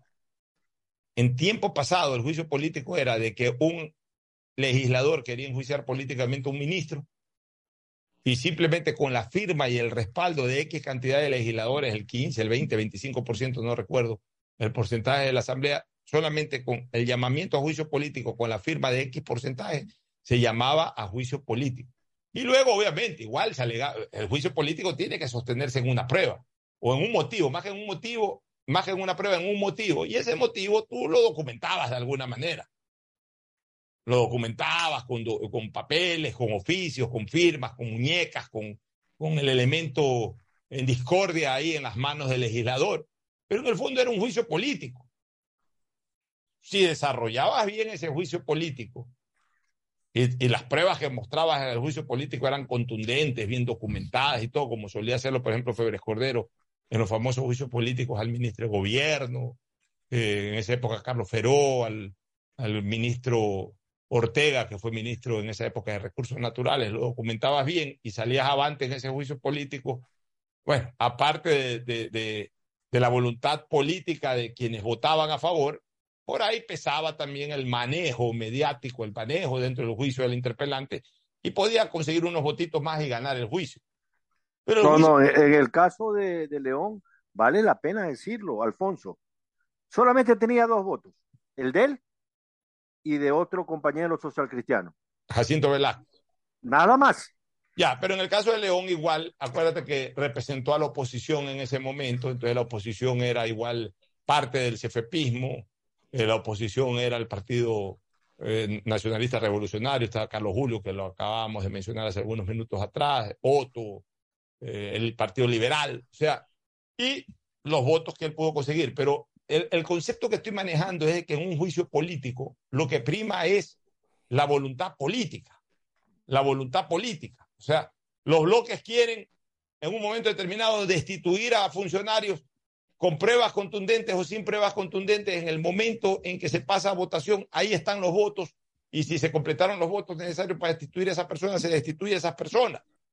O sea, el legislador no está pendiente, como si lo está un juez, en el ámbito jurisdiccional de las pruebas. Acá ya el bloque tomó esta decisión, y el legislador puede estar comiendo sándwiches hablando por celular, ni se entera de lo que están diciendo en el juicio. A la hora de votar, vota a favor o vota en contra y punto. Y se acabó. Ese es el juicio político. Entonces, por eso era importante ayer, este, eh, Gustavo y Fernando, saber con cuántos votos se convocaba este juicio político, porque el, el, el, pas, el, llegar a los 70 o pasar de los 70 era prácticamente un hecho. Casi nadie discutió esa posibilidad. Casi nadie discutió esa posibilidad. Por ahí se, se discutía esa posibilidad en el sentido de que Pachacute había anunciado algo por acá, Ricardo Vanegas, de que Pachacute no iba a votar por el juicio político. A propósito, Vanegas ayer participó acostado ahí en una cama. Él argumentó, demostró, según eh, un tuit de él, que eh, estaba pasando por una crisis cardíaca y que estaba eh, aplicándosele un aparato para, para toma de presión ininterrumpida. Bueno, ya hizo una, hizo una justificación médica, pero él participó acostado en una cama y sin camisa en esa sesión de ayer. Pero en todo caso, como Vanegas había dicho el día jueves o el día viernes de que Pachacute no se sumaba al juicio político y además se dio la semana pasada también lo de eh, aquella, entre comillas, disculpas o arrepentimiento, como se le quiera llamar, del gobierno nacional a cinco asambleístas de Pachacute por una denuncia que se hizo a inicios de año, se calculaba que si ya Pachacute no participaba, ahí sí a lo mejor ni siquiera habían los 70 votos. Pero Pachacute finalmente se unió. Y entonces, eh, a partir de que Pachacute decidió finalmente unirse al llamamiento a juicio político, ahí lo importante era saber cuántos votos iba a conseguir la oposición para el juicio político, porque era un, esto que ocurrió ayer terminó siendo una medición de saber si es que eh, la oposición va a tener los 92 votos o no para ya en el desarrollo del juicio censurar y destituir a los miembros del Consejo de la Judicatura o si no los iba a conseguir. Y ayer llegó hasta 87, es decir, le faltan cinco votos.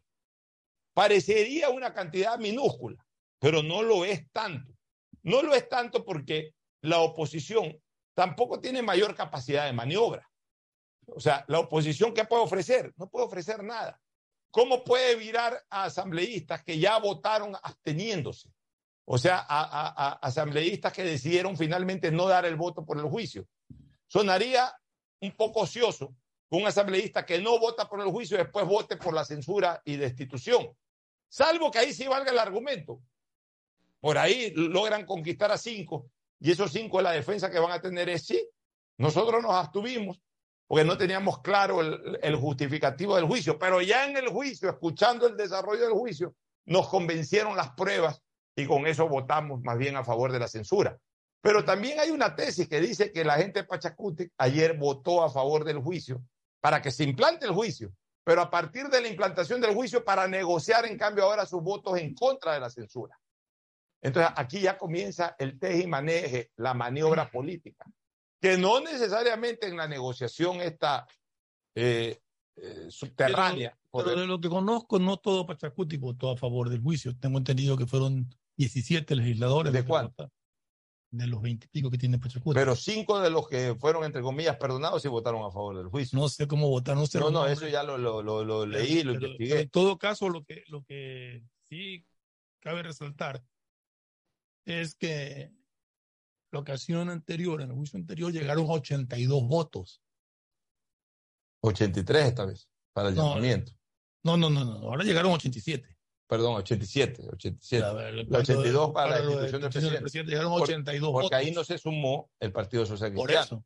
Ya. Pero acá. Entonces acá se sí ha sumado el Partido Social Cristiano, pero no está todo el bloque de Pachacuti todavía. Ya, entonces ese bloque de. Hay- existe- dice- podría existir la- esa posibilidad de que, de que completen o de que no completen. Está, está más apretado todavía que, que en la ocasión anterior. Dicen, dicen las lenguas políticas, que no son del todo buenas tampoco y son bastante chismosas, Gustavo, que Pachacute pudo haber dividido su, su, su bloque para forzar una negociación en donde a lo mejor quedarían involucrados todos, en el sentido de que un bloque votó para asustar a los actuales miembros del Consejo de la Judicatura, ya para llevarlos al juicio. Los rebeldes. Ya, y el otro A los bloque- cuales se sumaron otros que no estaban y el otro bloque no votó justamente para no dejar en evidencia de que ya hay los votos para la destitución y con eso los obligan a negociar. Porque, a ver, aquí la negociación, donde uno podría sospechar de que puede haber negociación, en, en, en el, en el toma y daca de, de cargos que sí puede decidir el Consejo de la Judicatura. Es más, ya está trascendiendo que comienzan a negociarse notarías, que comienzan a negociarse eh, direcciones provinciales, que comienzan a negociarse incluso sanciones a jueces, ponen a jueces. O sea, en este momento, y hay que decirlo con absoluta y transparente claridad, en este momento está en juego eh, buena parte de la estructura de la justicia o del sistema ecuatoriano. ¿Por qué? Porque están en la picota los, el, el, el, Consejo Rector de la Justicia Ecuatoriana. Y, y, los que forman parte de ese Consejo Rector de la Justicia Ecuatoriana quieren sostenerse y dependen de que no consigan cinco votos más. Entonces, quienes ayer no dieron, porque los que ayer dieron sus votos están jugando. Y los después, que ayer no dieron sus votos son los que comienzan a poner condiciones. Y después nos quejamos de cómo está la justicia en el Ecuador. Así es. ¿Tu criterio, Gustavo? Sí, la, la, frase de Fernando lo dice todo. Y después nos quejamos cómo está la justicia. Anda a cantarle a Gardel. No, este tema de la justicia en el Ecuador es la misma cantaleta del IES. Son versificaciones constitucionales que no significan nada a la hora de los hechos reales. Aquí todo el mundo quiere meter la mano en la justicia para tener la justicia como un gatillo, como una arma de persecución, de disparar, de perseguir. Y eso no está bien, eso no le hace nada bien al Ecuador. Miren, señores, mientras no tengamos una justicia sensatamente independiente, no va a venir nadie a invertir en serio. Porque si viene un inversionista en serio, lo que va a decir, a ver, señor, cualquier caso de litigio lo resolvemos off Ecuador, afuera del Ecuador. Yo no me someto a sus cortes. Si tuviéramos algún litigio, nos vamos a la corte de, de, cualquier vaina, pero menos a su justicia. Y entonces es complicado atraer a los inversionistas extranjeros así y a los inversionistas nacionales. ¿Qué, qué pasa con un inversionista na, na, nacional? Perdóneme la gaguera, pero es que es, es complicado el tema. Yo por lo menos voy a, a comprarme una cámara para cargar en mi auto.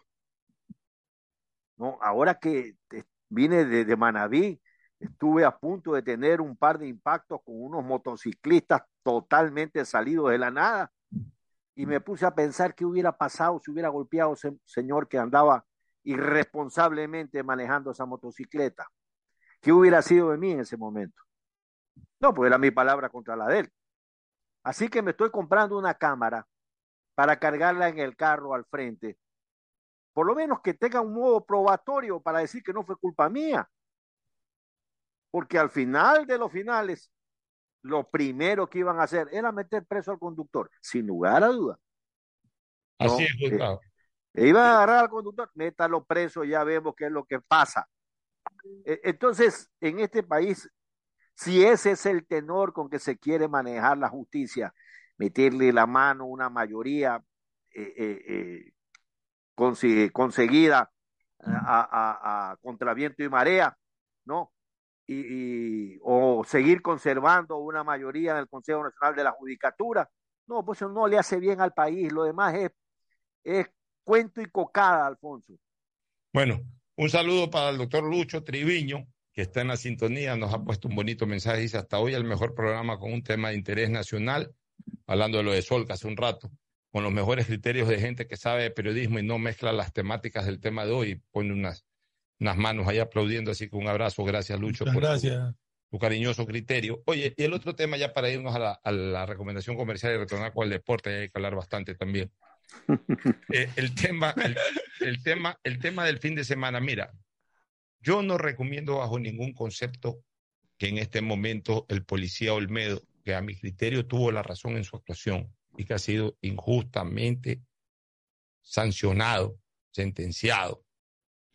Hay gente, la verdad es que ya no quiero ni siquiera calificarlas, que justifica la sentencia porque 12 tiros a la espalda, porque le pegó los 12 tiros al delincuente. O sea, fue una balacera, en una balacera puede haber 30 tiros, pero uno o dos fueron los que impactaron dentro de una balacera, en este caso al delincuente que estaba siendo perseguido por un acto delincuencial. Le disparan al policía, tengo entendido que le dispararon los cómplices. De Ahí no cuentan las balas.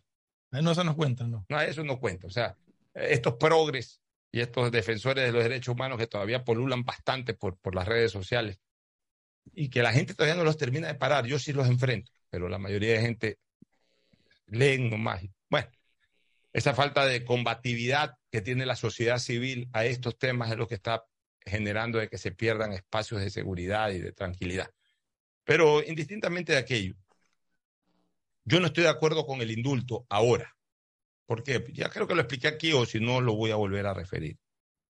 El indulto es el perdón de la pena, que es a lo que tiene única facultad del presidente de la República, perdonar la pena o, o, a, o a, reducirla. Eh, o sea, puede perdonarla de manera total o puede reducirla. Puede tomar cualquiera de las dos decisiones. Ese es el indulto. Indulto es perdón, perdón de la pena. Pero no es revocatoria de la decisión judicial.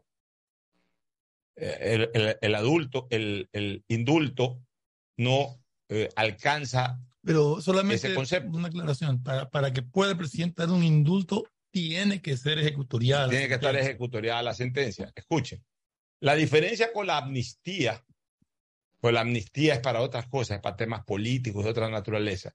La diferencia con la amnistía es que la amnistía sí desaparece el hecho generador de la pena. Amnistía es olvido. Sí. Indulto es perdón, no desaparece el hecho generador. Y por ende, en la amnistía, como desaparece el hecho generador, simplemente no hubo ni sentencia, porque no hubo ningún hecho generador. En el indulto, lo que se perdona es la pena, pero sí queda el hecho generador y sobre todo queda el hecho generador sentenciado de manera condenatoria.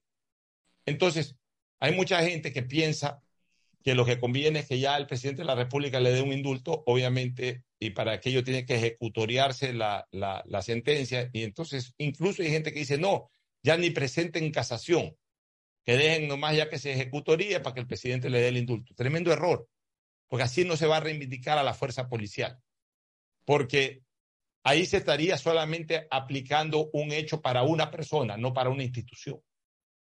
¿Cuál es esa persona? El que va a recibir el beneficio, el agente Olmedo. El beneficio entre comillas, porque es un beneficio solamente en cuanto a no pagar con cárcel la sentencia. O sea, en, tus, en sus antecedentes sí queda. Quedará ya definitivamente. Claro. Es más, tendrá que salir de la policía. Por más indulto que reciba, pues tendrá que salir de la policía porque tiene una sentencia condenatoria por un delito. Ya, y quedará para siempre marcado de que cometió el delito. Y eso quedará en los antecedentes, no se podrá borrar ese delito. Cuando lo correcto es que la propia justicia revoque eso. O sea, eso tiene que salir. Tiene que salir definitivamente. Claro, si no, si, ahorita, a ver, es más, si se ejecutaría en este momento, ni siquiera puede presentar una acción extraordinaria de protección más adelante. ¿Por qué? Porque para presentar una acción extraordinaria de, protección tiene que, eh, tienen que agotarse todas las instancias eh, eh, jurisdiccionales, es decir, de la, de la justicia ordinaria. O sea, tiene que presentar la casación. Que la casación le sea negativa, ahí presenta la acción extraordinaria de protección. Entonces, ¿qué es lo que yo creo que conviene? Que él presente un buen recurso de casación. Para eso vuelvo a comentar. Los abogados que lo han defendido hasta el momento está bien que sigan en la causa, pero ahí él necesita asesoría especial de gente experta en temas de casación.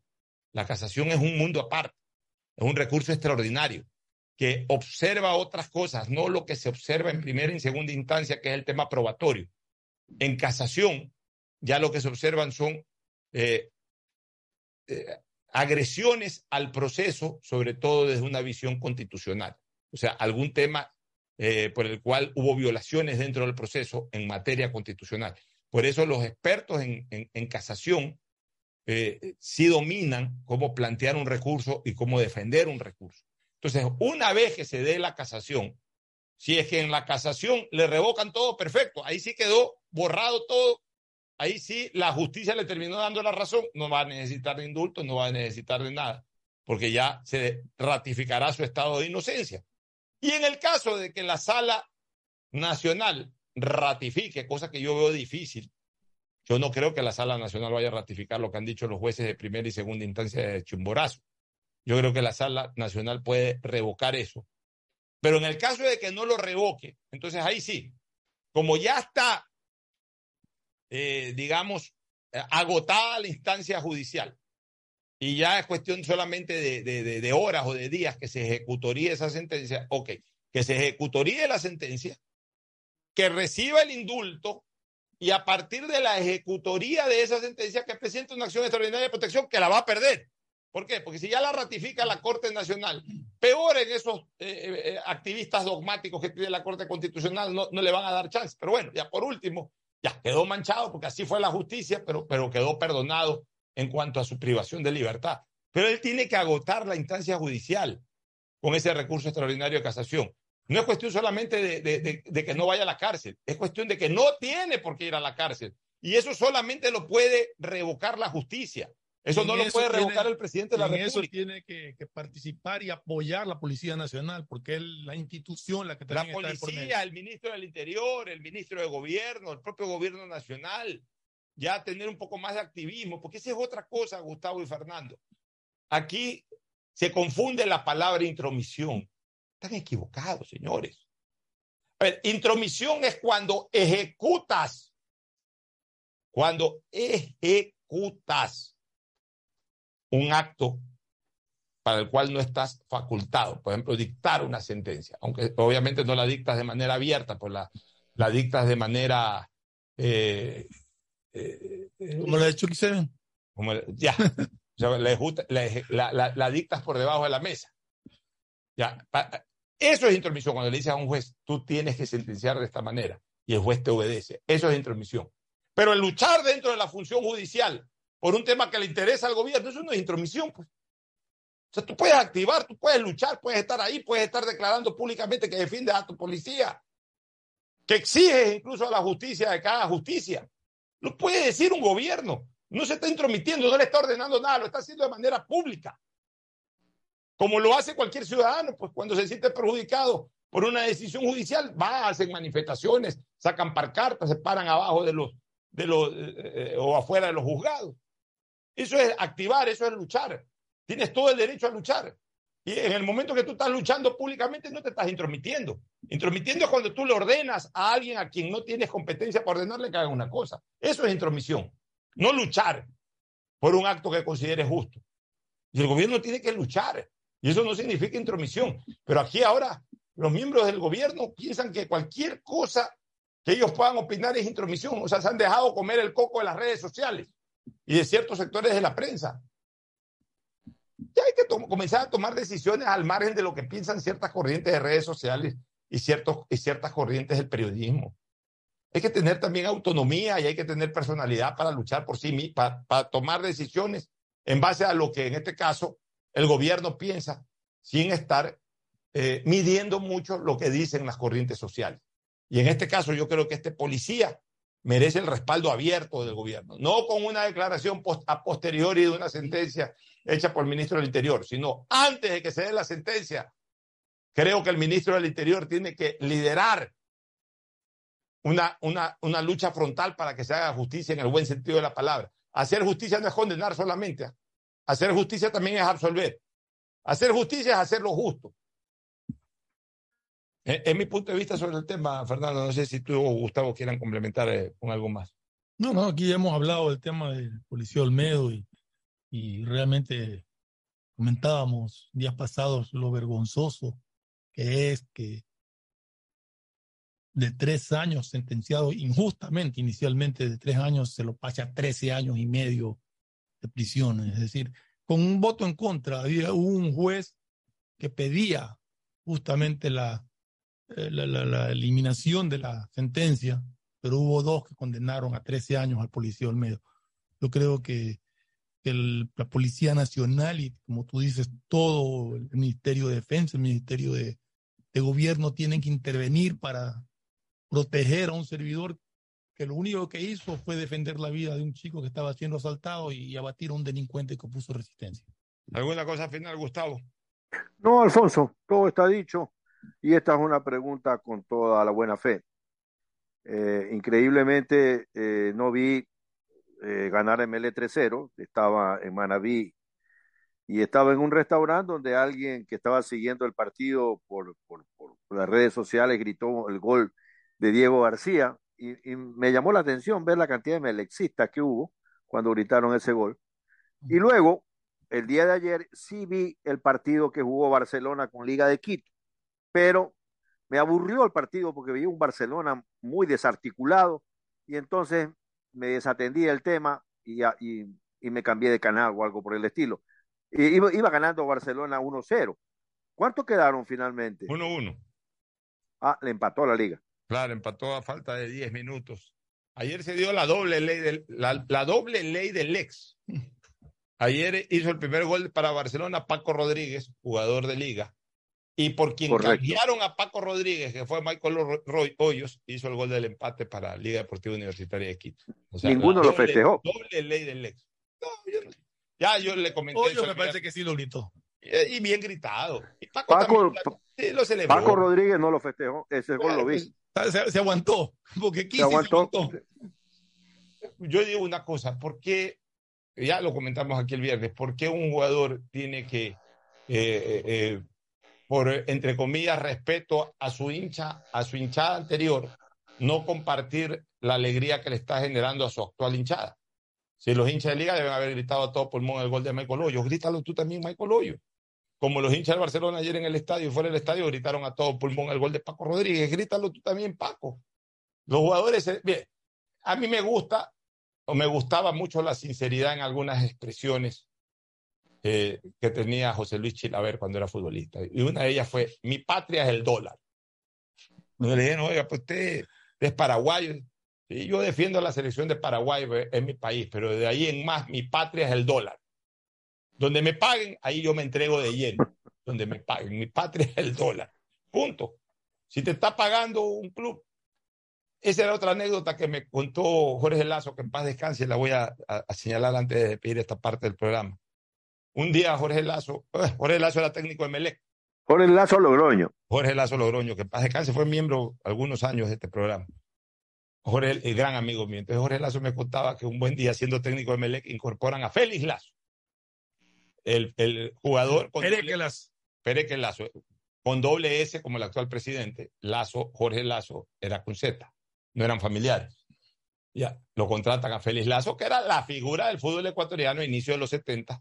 Era la posta Spencer, porque Spencer ya se estaba retirando del fútbol, ya regresó al Ecuador, en cambio Félix Lazo se fue a Chile, a la Universidad de Chile, y, y era un jugador bien visto en Chile.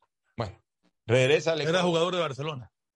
Había sido jugador de Barcelona. De Barcelona pasó a la U de Chile y de la U de Chile regresa a Melec. Regresa a Pereque y no la ve. No hace goles. Era apático en la cancha. Jorge Lazo, que era de esos entrenadores de la vieja guardia que buscaban recuperar jugadores. Hoy, los hoy los técnicos no te recuperan jugadores. Los, técnicos lo que hacen es piden un equipo de 40 jugadores. Funciona uno mal como los mecánicos de ahora. Los mecánicos de ahora no te arreglan carros. Los mecánicos de ahora te dicen, ve, esto ya está desgastado, eh, un repuesto nuevo. Así son los mecánicos de ahora. Antes el mecánico te arreglaba, ya tenía que estar totalmente destruida una pieza para que te pida cambiarla. Antes el mecánico reparaba, hoy no repara, hoy ya son, son, son realmente cambiadores de piezas. Los técnicos de fútbol más o menos lo mismo, te piden una plantilla de 40 jugadores y no te recuperan un jugador que pasa por un mal momento, sino que simplemente lo mandan al banco y ponen otro hasta que el jugador recupere solito su nivel.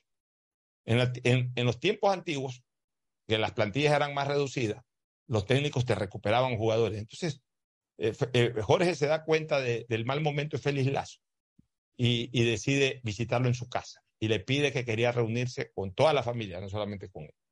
Lo reciben en la casa de Pereque Lazo, a Jorge Lazo. Estaba Pereque Lazo, el papá, la mamá, dos hermanas. Y llega Jorge Lazo, ¿no? Y se ponen a conversar, a conversar, pero es que te veo desanimado. La familia, sí, ¿qué pasa, Félix? No eres el mismo de antes, todo.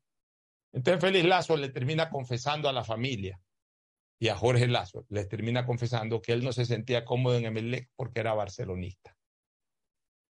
Entonces Jorge Lazo se queda sorprendido con esa declaración, pero ni siquiera Jorge Lazo alcanzó a reaccionar. La que reacciona es una de las hermanas de Félix Lazo, que era una empedernida barcelonista. Ojo con ese detalle. Una hermana de Jorge Lazo, que era empedernida barcelonista, cuando le escucha al hermano decir eso, se para y le dice, mira, ve, hijo de tal por cual. Lo trató de esa manera. Mira, hijo de tal por cual, pedazo de tal por cual. A ti el que te está pagando es Emelec, no Barcelona. ¿Qué diablos importa que tú seas barcelonista? Aquí lo que necesitamos es que hagas goles para que traigas la comida a esta casa. Así que desde este momento te desahuevas, carajo, hijo, tal por cual lo trató, pero, pero lo trató y le pegó, como se dice ordinariamente, le pegó una tremenda puteada. Y desde ese día Félix Lazo reaccionó y al día siguiente fue a entrenar y al domingo siguiente comenzó a hacer golf. Entonces, señores, los jugadores deben de responder al equipo que les está pagando y gritar sus goles y todo así sea contra su ex equipo. Su ex equipo ya fue su ex equipo. El equipo actual, él tiene que compartir las alegrías y las tristezas con su hinchada, con sus dirigentes, con su cuerpo técnico y esa tontería de que no celebres el gol por respeto al equipo en donde estuviste.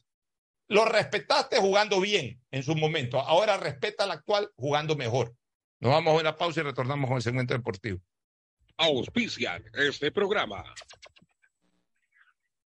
Aceites y lubricantes Gulf, el aceite de mayor tecnología en el mercado. Acaricia el motor de tu vehículo para que funcione como un verdadero Fórmula 1 con aceites y lubricantes Gulf. Si te gusta el tenis, ahora llegó la oportunidad de vivir tu pasión en cualquier lugar con Bet593. Regístrate en bet593.es y recibe un bono de hasta 300 dólares. Sí, un bono de hasta 300 dólares para que pronostiques resultados cuando quieras. Bet593.es, sponsor oficial de la Federación Ecuatoriana de Tenis y tiene el respaldo de Lotería Nacional. Aplican condiciones y restricciones. Profe Alfaro, ¿quiénes se sientan en el banco de la tri? Yo quería que cada jugador que se siente en este banco sepa qué era lo que estaba representando. Teníamos que generar un sueño que fuese lo suficientemente grande para que quepan todos, que ese banco o ese sueño fuera capaz de albergar a 17 millones de personas. En el fútbol, bancos hay muchos, pero solo Banco Guayaquil es el banco de la tri, patrocinador oficial de la selección ecuatoriana.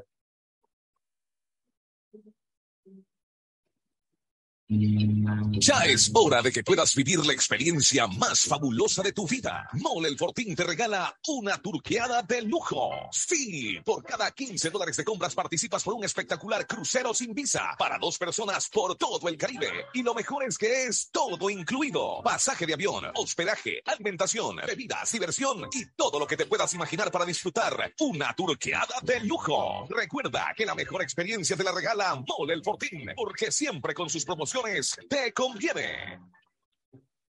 150 países al mejor precio con el chip internacional Smart SIM de Smartphone Soluciones. Estamos 24 horas en los aeropuertos de Guayaquil y Quito, pasando migración junto al Duty Free.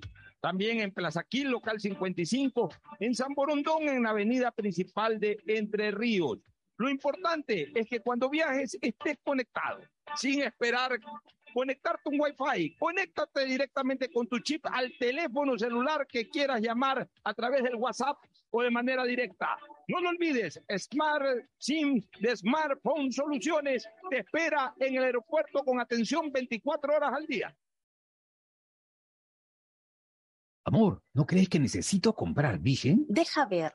Creo que no. No veo ninguna cana. Espera, mira, mira, acá hay una, mira, toma la lupa. Todos van a querer participar en la promo futbolera Vigen. Presenta una caja vacía de Vigen Men para cabello, para barba y bigote en Western Union a nivel nacional. Reclama tu raspadita y gana camisetas, gorras, destapadores y además participas en el sorteo de 2 TV Smart. Todas las raspaditas están premiadas. Más info en arroba Vigen Ecuador. También participa Vigen Polvo. Solo Claro te da el doble de gigas. Con tu paquete prepago de 3 dólares ahora recibes 3 gigas más 3 gigas para la noche por 3 días. No esperes más y cámbiate a Claro, el prepago con más gigas, más velocidad y más cobertura. Válido hasta el 31 de agosto. Más información en claro.com.es. Pedagogía, diseño, medicina, arquitectura, comercio, turismo, nutrición, literatura, computación, psicología, trabajo social, electricidad, agronomía, animación digital. La verdad es que tenemos tantas carreras que ofrecerte que no nos alcanzan en esta cumbre. Ven a la Feria de Estudios de la UCSG y descúbrelas todas. Te esperamos este 5 de agosto, de 8 a 17 horas, en la avenida Carlos Julio Arosemena, kilómetro 1 y medio. Tenemos muchas sorpresas y beneficios para ti. Universidad Católica de Santiago de Guayaquil. Nuevas historias, nuevos líderes. Estamos en la hora del pocho. En la hora del pocho presentamos Deportes, Deportes.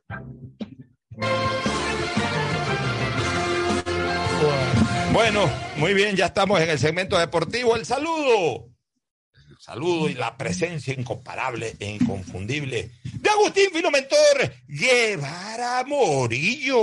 Gracias. Aquí estamos preparándonos para el miércoles de gran triunfo del Colegio de Periodistas. Ah, hay va a rescatar el Colegio de Periodistas después de 10 años. ¿Quién va de presidente?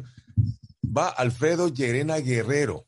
Ya, va junto a Mariana Alvarado y quien les habla será el presidente del Tribunal. Perfecto, ahí está el voto De para manera usted. vamos a recuperar el Colegio de Periodistas que estaba olvidado, pero en el fútbol. ¿Qué pasó cuando estaba la fiesta lista? Alguien dijo que se quedaron hasta con la bata alzada. Barcelona perdió el partido. Aquí está Tete Tinoco, Tadeo Tinoco. ¿Qué tal? ¿Cómo están? Y coincido con su frase, Pocho. Los ex marcaron los goles.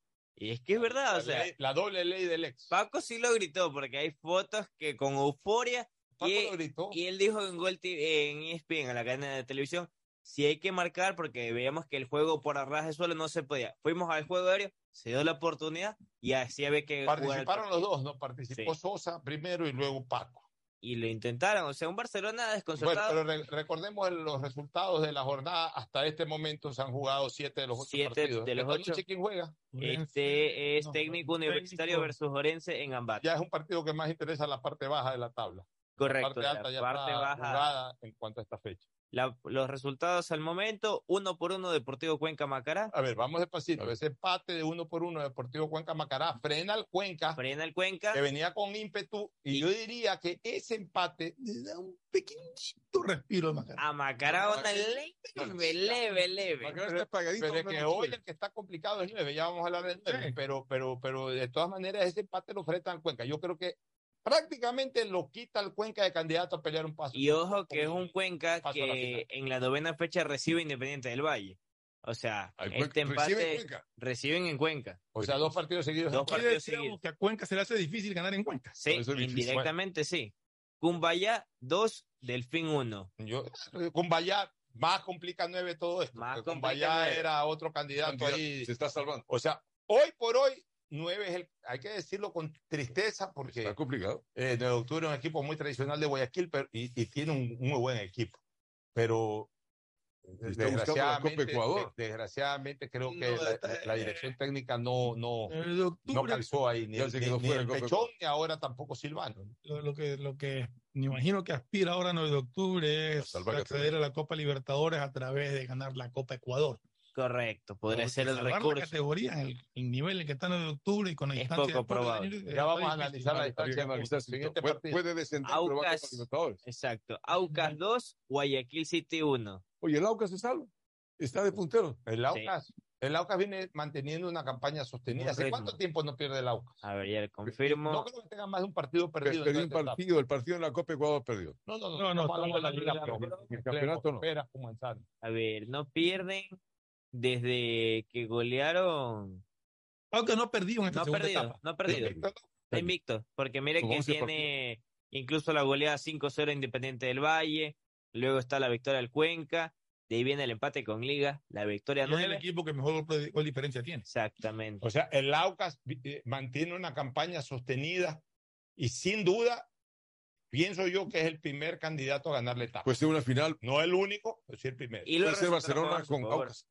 Esa es una posible, todo el mundo con- esa Pero aquí, final. aquí viene algo interesante. O Melec, ¿no? Melec tiene un partido pendiente, está con Ah. 13 puntos. De ganar su partido pendiente, Sí. que es el local, al día 16 se pone a dos puntos del Aucas y tiene que enfrentarse con Aucas en Quito. Exactamente. Ya Barcelona Muy tiene- interesante lo que se puede Barcelona se hubiese aprovechado ayer el En, en de ganar el partido diferido que tiene, perdón que interrumpa, el- Claro. el- el- Tiene puntos a favor. No, entonces, de, ganar- de ganar el, pa- el partido diferido que tiene, se pone segundo en la tabla. Sí. A ver, Se pone segundo. campeonato. Pero podría ser una final adelantada de etapa Aucas Emelec en, en Quito.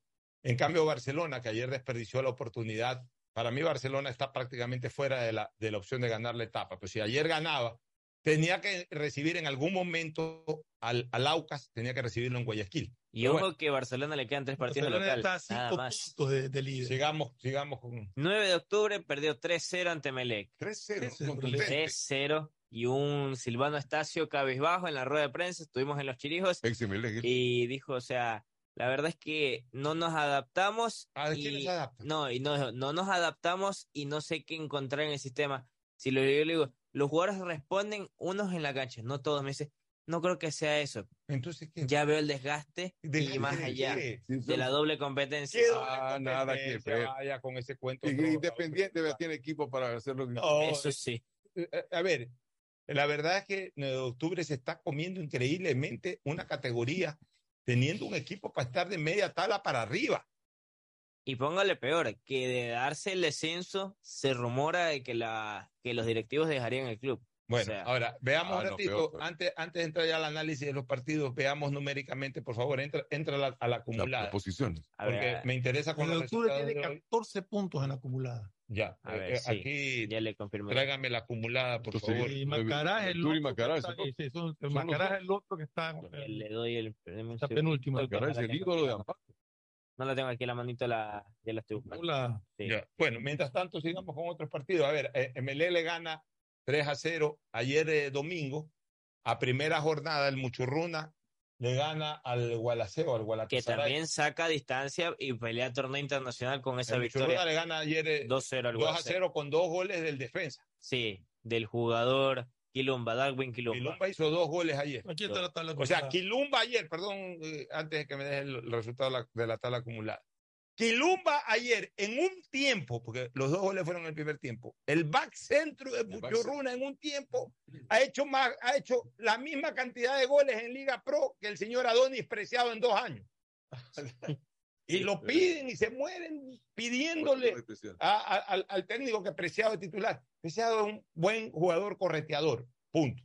Pero no define. Entonces, como Preciado, lo mismo Perlaza, como Preciado, lo mismo los otros volantes del Barcelona, no hacen goles, ahora ya ni llegan. Y, y siquiera nos, ya, y nos estamos quejando, y nos estamos quejando después de que Barcelona no hace goles y entonces le meten la culpa al técnico porque no juega de titular Preciado, no juega el de aquí, no juega el de allá. Bueno, ya hablaremos de Y Barcelona. Mire que fueron la- en siete minutos los goles. mira. El puesto de- voy a leer desde el puesto 12. Ya. En el puesto 12 está Orense con 24 puntos y tiene un partido menos. Orense, eso, Se salva por ese. 24 puntos y un partido menos todavía que tiene pendiente que quedó. Eh, De ahí está el Cumbayá Como allá. con 21 puntos, También, todos sus partidos jugados. Ajá. también. De ahí está el técnico universitario Este con, estaba com- 18, estaba complicado. con 18 puntos y un partido pendiente. El de hoy. Eh, está Macará con Mm. 17 puntos y todos sus partidos completos. Mm. Y 9 de octubre con 14 puntos y un partido O sea, pendiente. en 9 de octubre tiene en este momento un partido pendiente. Tiene un partido Ya, pendiente. Claro, en con 9 de octubre tiene en este momento, tiene en este momento cuatro puntos sobre el antepenúltimo. Sí. De- debajo del antepenúltimo. Debajo del antepenúltimo. Cuatro puntos debajo del antepenúltimo. Y los dos tienen un partido menos. Ya, los dos tienen un partido. O sea, o 9 de octubre se aplica. Todavía tiene chance de, de- Y de es más, pelear la categoría. El gol diferencia de 9 de octubre es inferior al de todos sus rivales. Ya, pero por lo menos por puntos todavía tiene chance de pelear la categoría porque tiene cuatro puntos menos que el antepenúltimo Ujú. y todavía faltan siete fechas. O sea, Sí. faltan 21 puntos. Pero tiene que reaccionar ya. O sea, a ver, hay una ventaja cuando la distancia es eh, eh, no es tan estrecha, sino un poquito amplia de cuatro puntos. Tampoco, ya, si son 10, 12 puntos es más complicado. Pero cuando hay una distancia de cuatro puntos, es, es- es- es menos complejo para una reacción eh, la parte baja de la parte alta. ¿Por qué? Porque en la parte alta se supone que los equipos andan bien y sí, estoy a cuatro puntos del puntero, pero gano la siguiente fecha, pero el puntero también, También gana. gana. Exacto. Y, y- y entonces e- esa distancia es más difícil de bajar. En los últimos puestos al, al revés. Los equipos generalmente andan mal. Y si uno de esos comienza a reaccionar, gana. Y lo más probable es que al que está persiguiendo pierda. Entonces la corta en un partido, la pueda cortar tres de los cuatro puntos. Pero necesita reaccionar ya. Porque si no reacciona en el de octubre no le va a alcanzar. No reacciona. Bueno, sí, El equipo que estuvo complicado desde el técnico va a jugar hoy día. ¿eh? Sí, técnico universitario hoy 19 horas. Ya. Luego un De resultado ganar, que de ganar técnico, eh, llegaría a levanta. 21 puntos. Eh, subiría y lo 21. complica más a nueve. Y lo complica más al 9 que tiene calendario poco apretado. Ya. Cuenca, por bueno, ejemplo. vamos a el siguiente. domingo. Está el Ya- ya domingo, dijimos que eh, sí, el ya le primero, sí. 2 a 0 a- Un resultado que también jugó a favor de Aucas. Católica 2, Independiente del Valle 1. Se quedó Hasta 2 independiente. 1 el marcador. Bueno, pues Católica, ¿cómo anda en la tabla? Católica, Igual por que ejemplo, en la segunda etapa eh, suma 13 puntos en el sexto lugar. Y tiene un partido pendiente. Y tiene un partido pendiente que es el, igual igual que Melec. ¿Y cuántos puntos tiene el Aucas? 18. El Aucas suma 18 más Y, y 10 el de gol diferencia. que no se jugó por estos señores árbitros. En Belén. Es ¿El Católica contra quién es? con 9 ¿En dónde? en Quito. Uy, 9 de octubre. Ya, pero digamos que se dé lo aparentemente lógico. que De todas maneras, tenle miedo al que se está muriendo porque se da el famoso MMM, mal, mejora, muere. En ese mejora puede sacar puntos no programados. Ya. ahorita. Pero en caso de que Católica gane ese partido, eh, haría 16 y ya quedaría dos puntos el Aucas. O sea que. Católica también está en la pelea. Sí. Católica está en la Católica estuvo pelea. muy bien desde el comienzo, es lo que se aflojó. Y ojo que el próximo y el fin de semana es Católica Aucas. Claro, este fin de semana. Este fin de semana que viene ¿Cuál por es el partido de la fecha? ¿Y en es ¿En el Atahualpa o en el Atahualpa. Allá da lo mismo. van, van los auquistas. Ahí van los auquistas allá. Ya, ya, ya, claro. Del sur al norte. Es que en el norte no hay hincha del Aucas. Debe haber de todas maneras los de los mercados. No, pero el fuerte es el sur, pues. ¿no? pero es igual eso. está todo quitumbe para allá. Y a Bueno, eso, y el ahí- partido Barcelona 1, Liga de Quito 1. Ya vamos a analizar tanto el partido de Melé como el de Barcelona, pero primero nos vamos a una pausa. Ya volvemos. El siguiente es un espacio publicitario apto para todo público. Ya es hora de que puedas vivir la experiencia más fabulosa de tu vida. Mole el Fortín te regala una turqueada de lujo. Sí, por cada 15 dólares de compras participas por un espectacular crucero sin visa para dos personas por todo el Caribe. Y lo mejor es que es todo incluido. Pasaje de avión, hospedaje, alimentación, bebidas, diversión y todo lo que te puedas imaginar para disfrutar una turqueada de lujo. Recuerda que la mejor experiencia te la regala Mole el Fortín, porque siempre con sus promociones te conviene.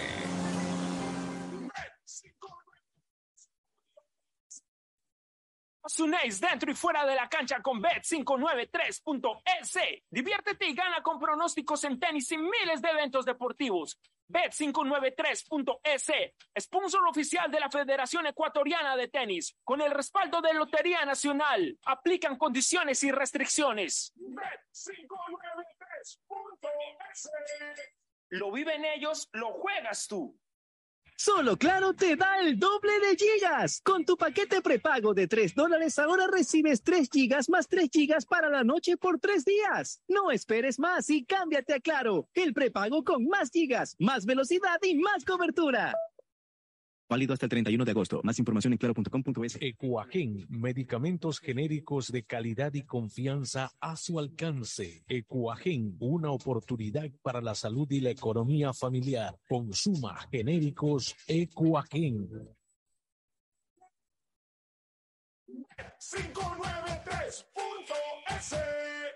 Tu mejor jugada siempre será divertirte con Bet593. Pronósticos deportivos y juegos en línea. Regístrate ahora en Bet593.es y recibe un bono de hasta 300 dólares para que empieces a pronosticar. Bet593, sponsor oficial de la Federación Ecuatoriana de Tenis, con el respaldo de Lotería Nacional. 593.es. Lo viven ellos, lo juegas tú. Aplican condiciones y Con restricciones. sus programas, la empresa pública DACE trabaja por el bienestar de la comunidad. Generación Digital apoya a los jóvenes en su vida académica y profesional con una tablet con teclado Bluetooth, protector y ranura para chip. Maestros ejemplares capacita a los docentes y directivos de la ciudad para que puedan brindar educación de calidad. Las becas de excelencia académica construyen nuevas oportunidades para nuestros estudiantes. El albergue municipal Volver a Soñar brinda esperanza a personas sin hogar que tienen la oportunidad de salir adelante. Estos son algunos de los programas de la empresa pública DACE, que han beneficiado a más de un millón de personas que ahora pueden superarse. Alcaldía de Guayaquil. En la alcaldía estamos trabajando para cambiar el lodo por calles y así las zonas en Guayaquil estén pavimentadas y así puedas caminar y recorrer cada rincón de la ciudad. El bienestar de la gente se siente. ¿Cómo medimos el progreso de un país? Podemos empezar midiendo los kilómetros que junto a Electrocables hemos recorrido, en los que hemos construido grandes logros que hoy nos acompañan, iluminando los caminos del desarrollo, dando calidad y seguridad a la energía, que ha llevado a Electrocables a obtener las certificaciones más exigentes. Arrancamos con una convicción y un compromiso, y hoy Electrocables cumple orgullosamente 40 años haciendo las cosas bien. Amor, ¿no crees que necesito comprar Vigen? Deja ver. Creo que no. No veo ninguna cana. Espera, mira, mira, acá hay una, mira, toma la lupa. Todos van a querer participar en la promo futbolera Vigen. Presenta una caja vacía de Vigen Men para cabello, para barba y bigote en Western Union a nivel nacional. Reclama tu raspadita y gana camisetas, gorras, destapadores y además participas en el sorteo de 2 TV Smart. Todas las raspaditas están premiadas. Más info en arroba Vigen Ecuador. También participa Vigen Polvo. Pedagogía, diseño, medicina, arquitectura, comercio, turismo, nutrición, literatura, computación, psicología, trabajo social, electricidad, agronomía, animación digital. La verdad es que tenemos tantas carreras que ofrecerte que no nos alcanzan en esta cumbre. Ven a la Feria de Estudios de la UCSG y descúbrelas todas. Te esperamos este 5 de agosto, de 8 a 17 horas, en la avenida Carlos Julio Arosemena, kilómetro 1 y medio. Tenemos muchas sorpresas y beneficios para ti. Universidad Católica de Santiago de Guayaquil. Nuevas historias, nuevos líderes. Si te gusta el tenis, ahora llegó la oportunidad de vivir tu pasión en cualquier lugar con Bet593. Regístrate ahora en bet593.es y recibe un bono hasta de 300 dólares para pronosticar resultados en miles de eventos deportivos. Bet593.es, sponsor oficial de la Federación Ecuatoriana de Tenis, con el respaldo de Lotería Nacional. 593.es. Lo viven ellos, lo juegas tú. Aplican condiciones y restricciones. Viaja conectado con Internet a más de 150 países al mejor precio con el chip internacional Smart SIM de Smartphone Soluciones. Estamos 24 horas en los aeropuertos de Guayaquil y Quito, pasando migración junto al Duty Free. También en Plaza Quil, local 55, en San Borondón, en la avenida principal de Entre Ríos. Lo importante es que cuando viajes estés conectado, sin esperar conectarte un Wi-Fi. Conéctate directamente con tu chip al teléfono celular que quieras llamar a través del WhatsApp o de manera directa. No lo olvides, Smart SIM de Smartphone Soluciones te espera en el aeropuerto con atención 24 horas al día. Claro. ¿Cuál es la importancia del banco para la selección? Desde este banco plantamos la semilla de un sueño. Cuando uno llega a su hogar, ve a su familia, mira para atrás y ve que el, todo el sacrificio no fue en vano. Y ese sacrificio se pudo hacer realidad porque hubo un banco también que le dio la posibilidad de que ese sueño se pueda cristalizar. En el fútbol, bancos hay muchos, pero solo Banco Guayaquil es el banco de la ley, patrocinador oficial de la selección ecuatoriana. Hay sonidos que es mejor nunca tener que escuchar. Porque cada motor es diferente. Desde hace 104 años, Lubricantes Cool mantiene la más alta tecnología y calidad en línea de aceites para motores a diésel y gasolina. Está hecho con una fórmula especial para dar excelente protección a todo tipo de motores, evitando el desgaste prematuro de pistones, anillos y árbol de levas ayudando a mantener limpio el motor y libre de depósitos que se forman por las altas o bajas temperaturas. Dele a su motor lo que se merece. Lubricantes Cool, la más alta tecnología en lubricación. 104 años preservando la vida de su motor. Lubricantes Cool. Cool es más lubricante.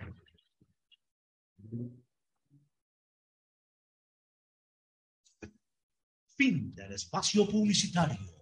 Usted está escuchando un programa de opinión, categoría O, apto para todo público. Muy bien, muy bien. Estábamos hablando acá de tacos mexicanos mientras ustedes escuchaban la pausa. Ahí, lo es que los ecuatorianos, pues en Agustín México. Guevara hoy día cajape. Oiga, Sí, por cierto, a- a- ya que hablan de comida, Sí. ayer No a Félix Torres. Félix Torres salió lesionado ayer sí. en Santos Laguna. Esperemos que no sea Ese se suma a la lesión de Arboleda. Arboleda. de Robert Arboleda. Y Gustavo Alfaro estuvo presente en el estadio y en el partido, sí. Me Ya. preocupa, me preocupa porque la verdad es que Ecuador ya tiene medio estructurada su defensa. Torres es. No, es que la, la defensa era hincapié, hincapié y Torres o hincapié y Arboleda, y ahora no está ni Torres ni Arboleda. Esperemos que, la que no sea grave lo de Torres y que Eh, recuperación sea rápida. también ¿no? debutó, También debutó flojo, con el Cruz. Azul. Y en el caso de, Pervi- de Piero, salió expulsado en el Bayern Leverkusen. expulsado. Sí. Y hoy, hace pocos minutos, Ener Valencia, por reclamarse con un compañero o un rival, pa, coge, lo empuja y tenga tarjetita roja. Ah, el Eh, no importa. Está cansándose de hacer goles allá. Sí, pues mientras Exactamente. expulsión será una sanción Bueno, disciplinaria. decía que el partido el que miércoles. estuvo es de- nervioso en el partido y que parece que ha recibido una amonestación del técnico, incluso lo sacó para perder Estupiñán. Ya, sí. Bueno, vamos con los partidos de ayer. Olvídate de Independiente, eso hablamos mañana. o Que había jugado un buen partido. Vamos, vamos con, con eh, Emelec, con, con el 9 de octubre, Fernando. Bueno. Análisis. Muy bien. Cuando, cuando un equipo gana 3-0 es difícil Poco meter- hablar. mostrar fallas. Media ganaste. Realmente creo que Melec ayer hizo una muy buena presentación, llamó la atención porque se lo vio muy solvente, sobre todo en el medio campo, a pesar de la ausencia de, de Dixon Arroyo. Pero el Melec tiene jugadores que, que, que marcan mucha diferencia. y Yo creo que he encontrado en Sebastián Rodríguez, que ya lo conocíamos y todo, y en este demonio Diego Buen García, jugador ese Diego García. una Demonio, ¿no? dupla que se presta para grandes cosas. Realmente el nivel de García es, es un jugador que corre por todas las canchas, te aparece por todos lados, tiene velocidad, inteligencia para mirar el panorama, para meter la pelota. O sea, realmente es una gran contratación. O sea, de- es el de jugador, el jugador que estaba necesitando Quiroga y o de cabeza. O sea, un jugador que por los lados sea picador, reciba pelota, se muestre siempre dispuesto a, a ir, a encarar y habilitar. Mira, hizo el primer gol y luego le pone a sí mismo, se, se muestra, se muestra. O sea, aquí estoy, dibuja el pase. Y vamos el El pase. picador, señor Adonis Preciado. El, el- el- El picador, el picador, el que pica, el que, el que, eh, el que, el que busca, el cuchillo, tiene que dibujar el pase. No solamente es cuestión de que pómela a correr, dibuja el pase para Pero- que el armador pero- de juego ya intuya que vas a picar y te la ponga donde la En tiene que poner. Entonces, ayer para terminar, para terminar el comentario, eh, después del gol, en donde dibuja el pase para eh, la habilitación que le hizo Sebastián Rodríguez, después hubo una jugada así mismo en que maniobró bien, picó y, y la pone, la pone, llega eh, este chico, el que le dicen el general, el coronel, no sé cuánto. comandante el- Quiroga. El comandante Quiroga.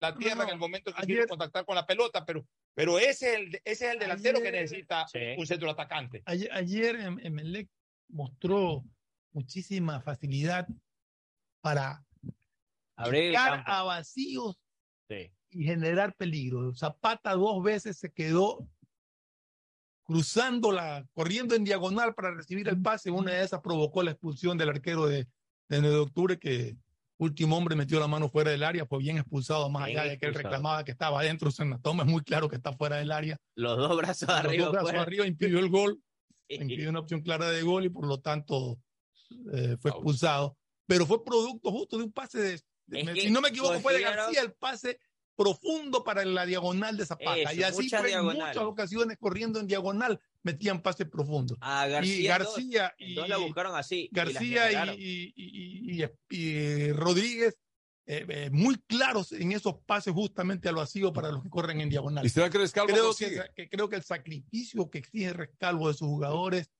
el día de ayer al menos se lo vio.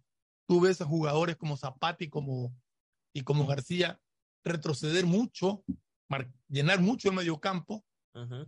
que le permite una recuperación rápida, Melec, y eso fue lo que se dio ayer. No le dejaron en libertad a Cortés, por ejemplo, para, para Lograron para suelo, todo el todo el partido. Entonces, No realmente creo que en ese sentido, ese retroceso de los jugadores, tanto de Zapata como de, como de García, lo ayudó muchísimo a, a controlar el medio campo y generar lo que generó. Puede ser una gran alineación la de Rescalvo ahora sí, entonces. O sea, el tema es que esta alineación lleva, si mal me equivoco, cinco partidos. cinco partidos, pero No, siempre no, cambia. no, no, no, no, porque ayer, ayer Arroyo no jugó por suspensión, No, no, ayer no, cambió. pero cambia ciertos nombres. Por ejemplo, Dixon por el tema de la Pero, suspensión. eh, juega normalmente Romario y jugaba Carabalí, ahora Eso. no. O sea, cambió, cambió. Cambia nombres. fue- yo creo que ayer fue más lógico. poco La más defensa lógico. se la vio más segura, Más sólida. más sólida. Sí. Jackson Rodríguez está en un nivel bastante, bastante interesante. Que Pitón entró y no es que fue. No Ah, si pero lo sintió. Pitón entró como, como extremo Sí, para no. reemplazar a García. Pero yo sí creo que esa es la defensa que tiene que tener Emelec. Y yo saga. creo que Zapata debe de jugar como jugó ayer y García se turnan a veces, se lo Se mandan, rotan, se rotan de un lado para mucho. otro. O sea, en realidad ayer, más allá de, de- de que uno puede pensar que 9 de octubre, por ser último, un equipo débil, que, que es fácil, no creo que sea tan fácil. Yo creo que 9 de octubre es un equipo que... También es virtud. Sí. Virtud de Melec porque supo aprovechar los errores, los estragos, provocar provocarlo lo de Escobar. O sea, el pelotazo tiene jugadores, ¿no? De Octubre tiene Tiene jugadores, pero, pero algo evidentemente pasa. esos equipos en esta funciona. partida no están, no Sí, están algo resolviendo eh, eh, la crisis que en este momento tiene el equipo Claro. octurino. Está con mucho riesgo de perder la categoría. En todo caso, esta victoria del MLE lo, lo mantiene absolutamente Ahora, vivo en la Emelec- posibilidad de salvar. Emelec es Vámonos un a lo de Barcelona. demasiado, demasiado irregular. Ojalá que Eh. mantenga el nivel de ayer. Ojalá El verlo el problema. sábado. Ojalá. Hay que ver y hay que tener confianza por parte de los hinchas azules. En, en torno al tema Barcelona. Barcelona arrancó bien, hizo el primer gol y de ahí Barcelona se autoinhibió. eh, digamos, inhibió. Hizo el gol muy temprano, Pocho. No sé, mira. Yo creo que eso lo. lo, lo- Pero, pero es que, a ver, eh, un, un equipo que, eh, que- que tiene confianza en sí mismo puede hacer el primer Apertura, gol, claro. al- al- al- puede hacer un gol de camerino y después te hace otro gol. Sí, El, el problema de Barcelona es que Barcelona se inhibió por dos motivos. En primer lugar, porque yo creo que sí hay una autoinhibición Ujú. propia de un equipo que tiene conciencia de que no tiene contundencia ofensiva. Porque cuando un No equipo tiene contundencia ofensiva no cesa, no para. Y Barcelona tiene un déficit ofensivo terrible. Y, y ya, ya ha llegado la hora de debatir este tema en el fútbol. Y, eh, cuando, cuando se habla de ausencia o de contundencia ofensiva, no hay que pensar solamente en el 9. O sea, no hay que prenderle las luces al 9. Porque si el 9 no te recibe pelota, si el 9 no tiene jugadas en el área en donde No hay quien lo sentir su abastezca. presencia, no, hay- no tiene abastecimiento. Puede ser el Lucho Suárez que venga a jugar al Barcelona. Igual la situación va a ser exactamente la misma. El problema de Barcelona es que los mediocampistas, vuelvo a señalar una vez más, los mediocampistas del Barcelona no tienen gol y ahora último tampoco tienen llegada. No, y O si sea, ayer lo anularon ¿Cuál, a Fidel. cuál- cuál es la realidad del Quito Díaz? La realidad del Quito Díaz es que el Quito ya es un jugador que tiene destello. Como que te puede jugar bien una pelota, se la quitan fácilmente en la siguiente. Y el Quito Díaz está agotando su... su, su, su- Y ya lo noté falloso en los pases, incluso algunos pases que antes él no los Hay una virtud de que se resaltó ayer, lo decía Subelía, que le lanzó los ojos en la rueda de prensa, cuando provocan un contragolpe, él lo sigue al zaguero o sea, de el- liga el Quito y lo Díaz- provoca el error. Entonces, el Quito Díaz, ahí llegó la escucha, falta de definición. Eh, lo del Quito Díaz está claro, no es un problema de actitud. Justamente yo ayer lo vi bastante. Eh, eh, No, actitud no le falta. Actitud dinámico no. en ese sentido, de estar, de, de, de buscar. eh, De la- provocar la el error. pelota, De, de, de ir a la marca. De o sea, tratar de hacer las de- cosas de bien. tratar de hacer las cosas bien. Ya es un tema de reacción eh, ya propia de, de sus treinta y pico de años. Ya, ya no tiene la velocidad de antes, ya, ya no tiene la chispa de antes, ya él mismo ha perdido confianza de coger y, y llevarse a 3-4 o, o- o de hacer maniobras individuales a, a- a- a- un... a- a un- no, en espacio reducido todavía se puede, puede meterle un galletazo a alguien, pues ya avanzar, es decir, a un, Ah, sí. a, un espacio un poco más prolongado. Ya, ya nos vamos. Es, es más complicado ya para el Quito Díaz. Pero, pero el Quito Díaz no es el único problema. El problema es de que los que se fueron tampoco hacían goles. No. Y los que se quedaron ahí con salvedad de Fidel Martínez tampoco hacen goles. No hace Ayer goles fue nulo. Ayer no fue hace goles. Preciado cuando entra, no hace goles Nixon Molina, no hace goles Carcelén, no hace goles Piñatares. El brasilero sigue lesionado y cada vez se lesiona más. Porque sin jugar cada vez se lesiona más. Ayer ya salió con otra lesión. ¿En dónde se lesiona? En la cama de su casa se lesionará, porque hace rato que no juega. Entonces, ese es el problema de Barcelona, que mañana lo vamos a ampliar. Vamos a una última recomendación y luego al cierre. Auspician este programa.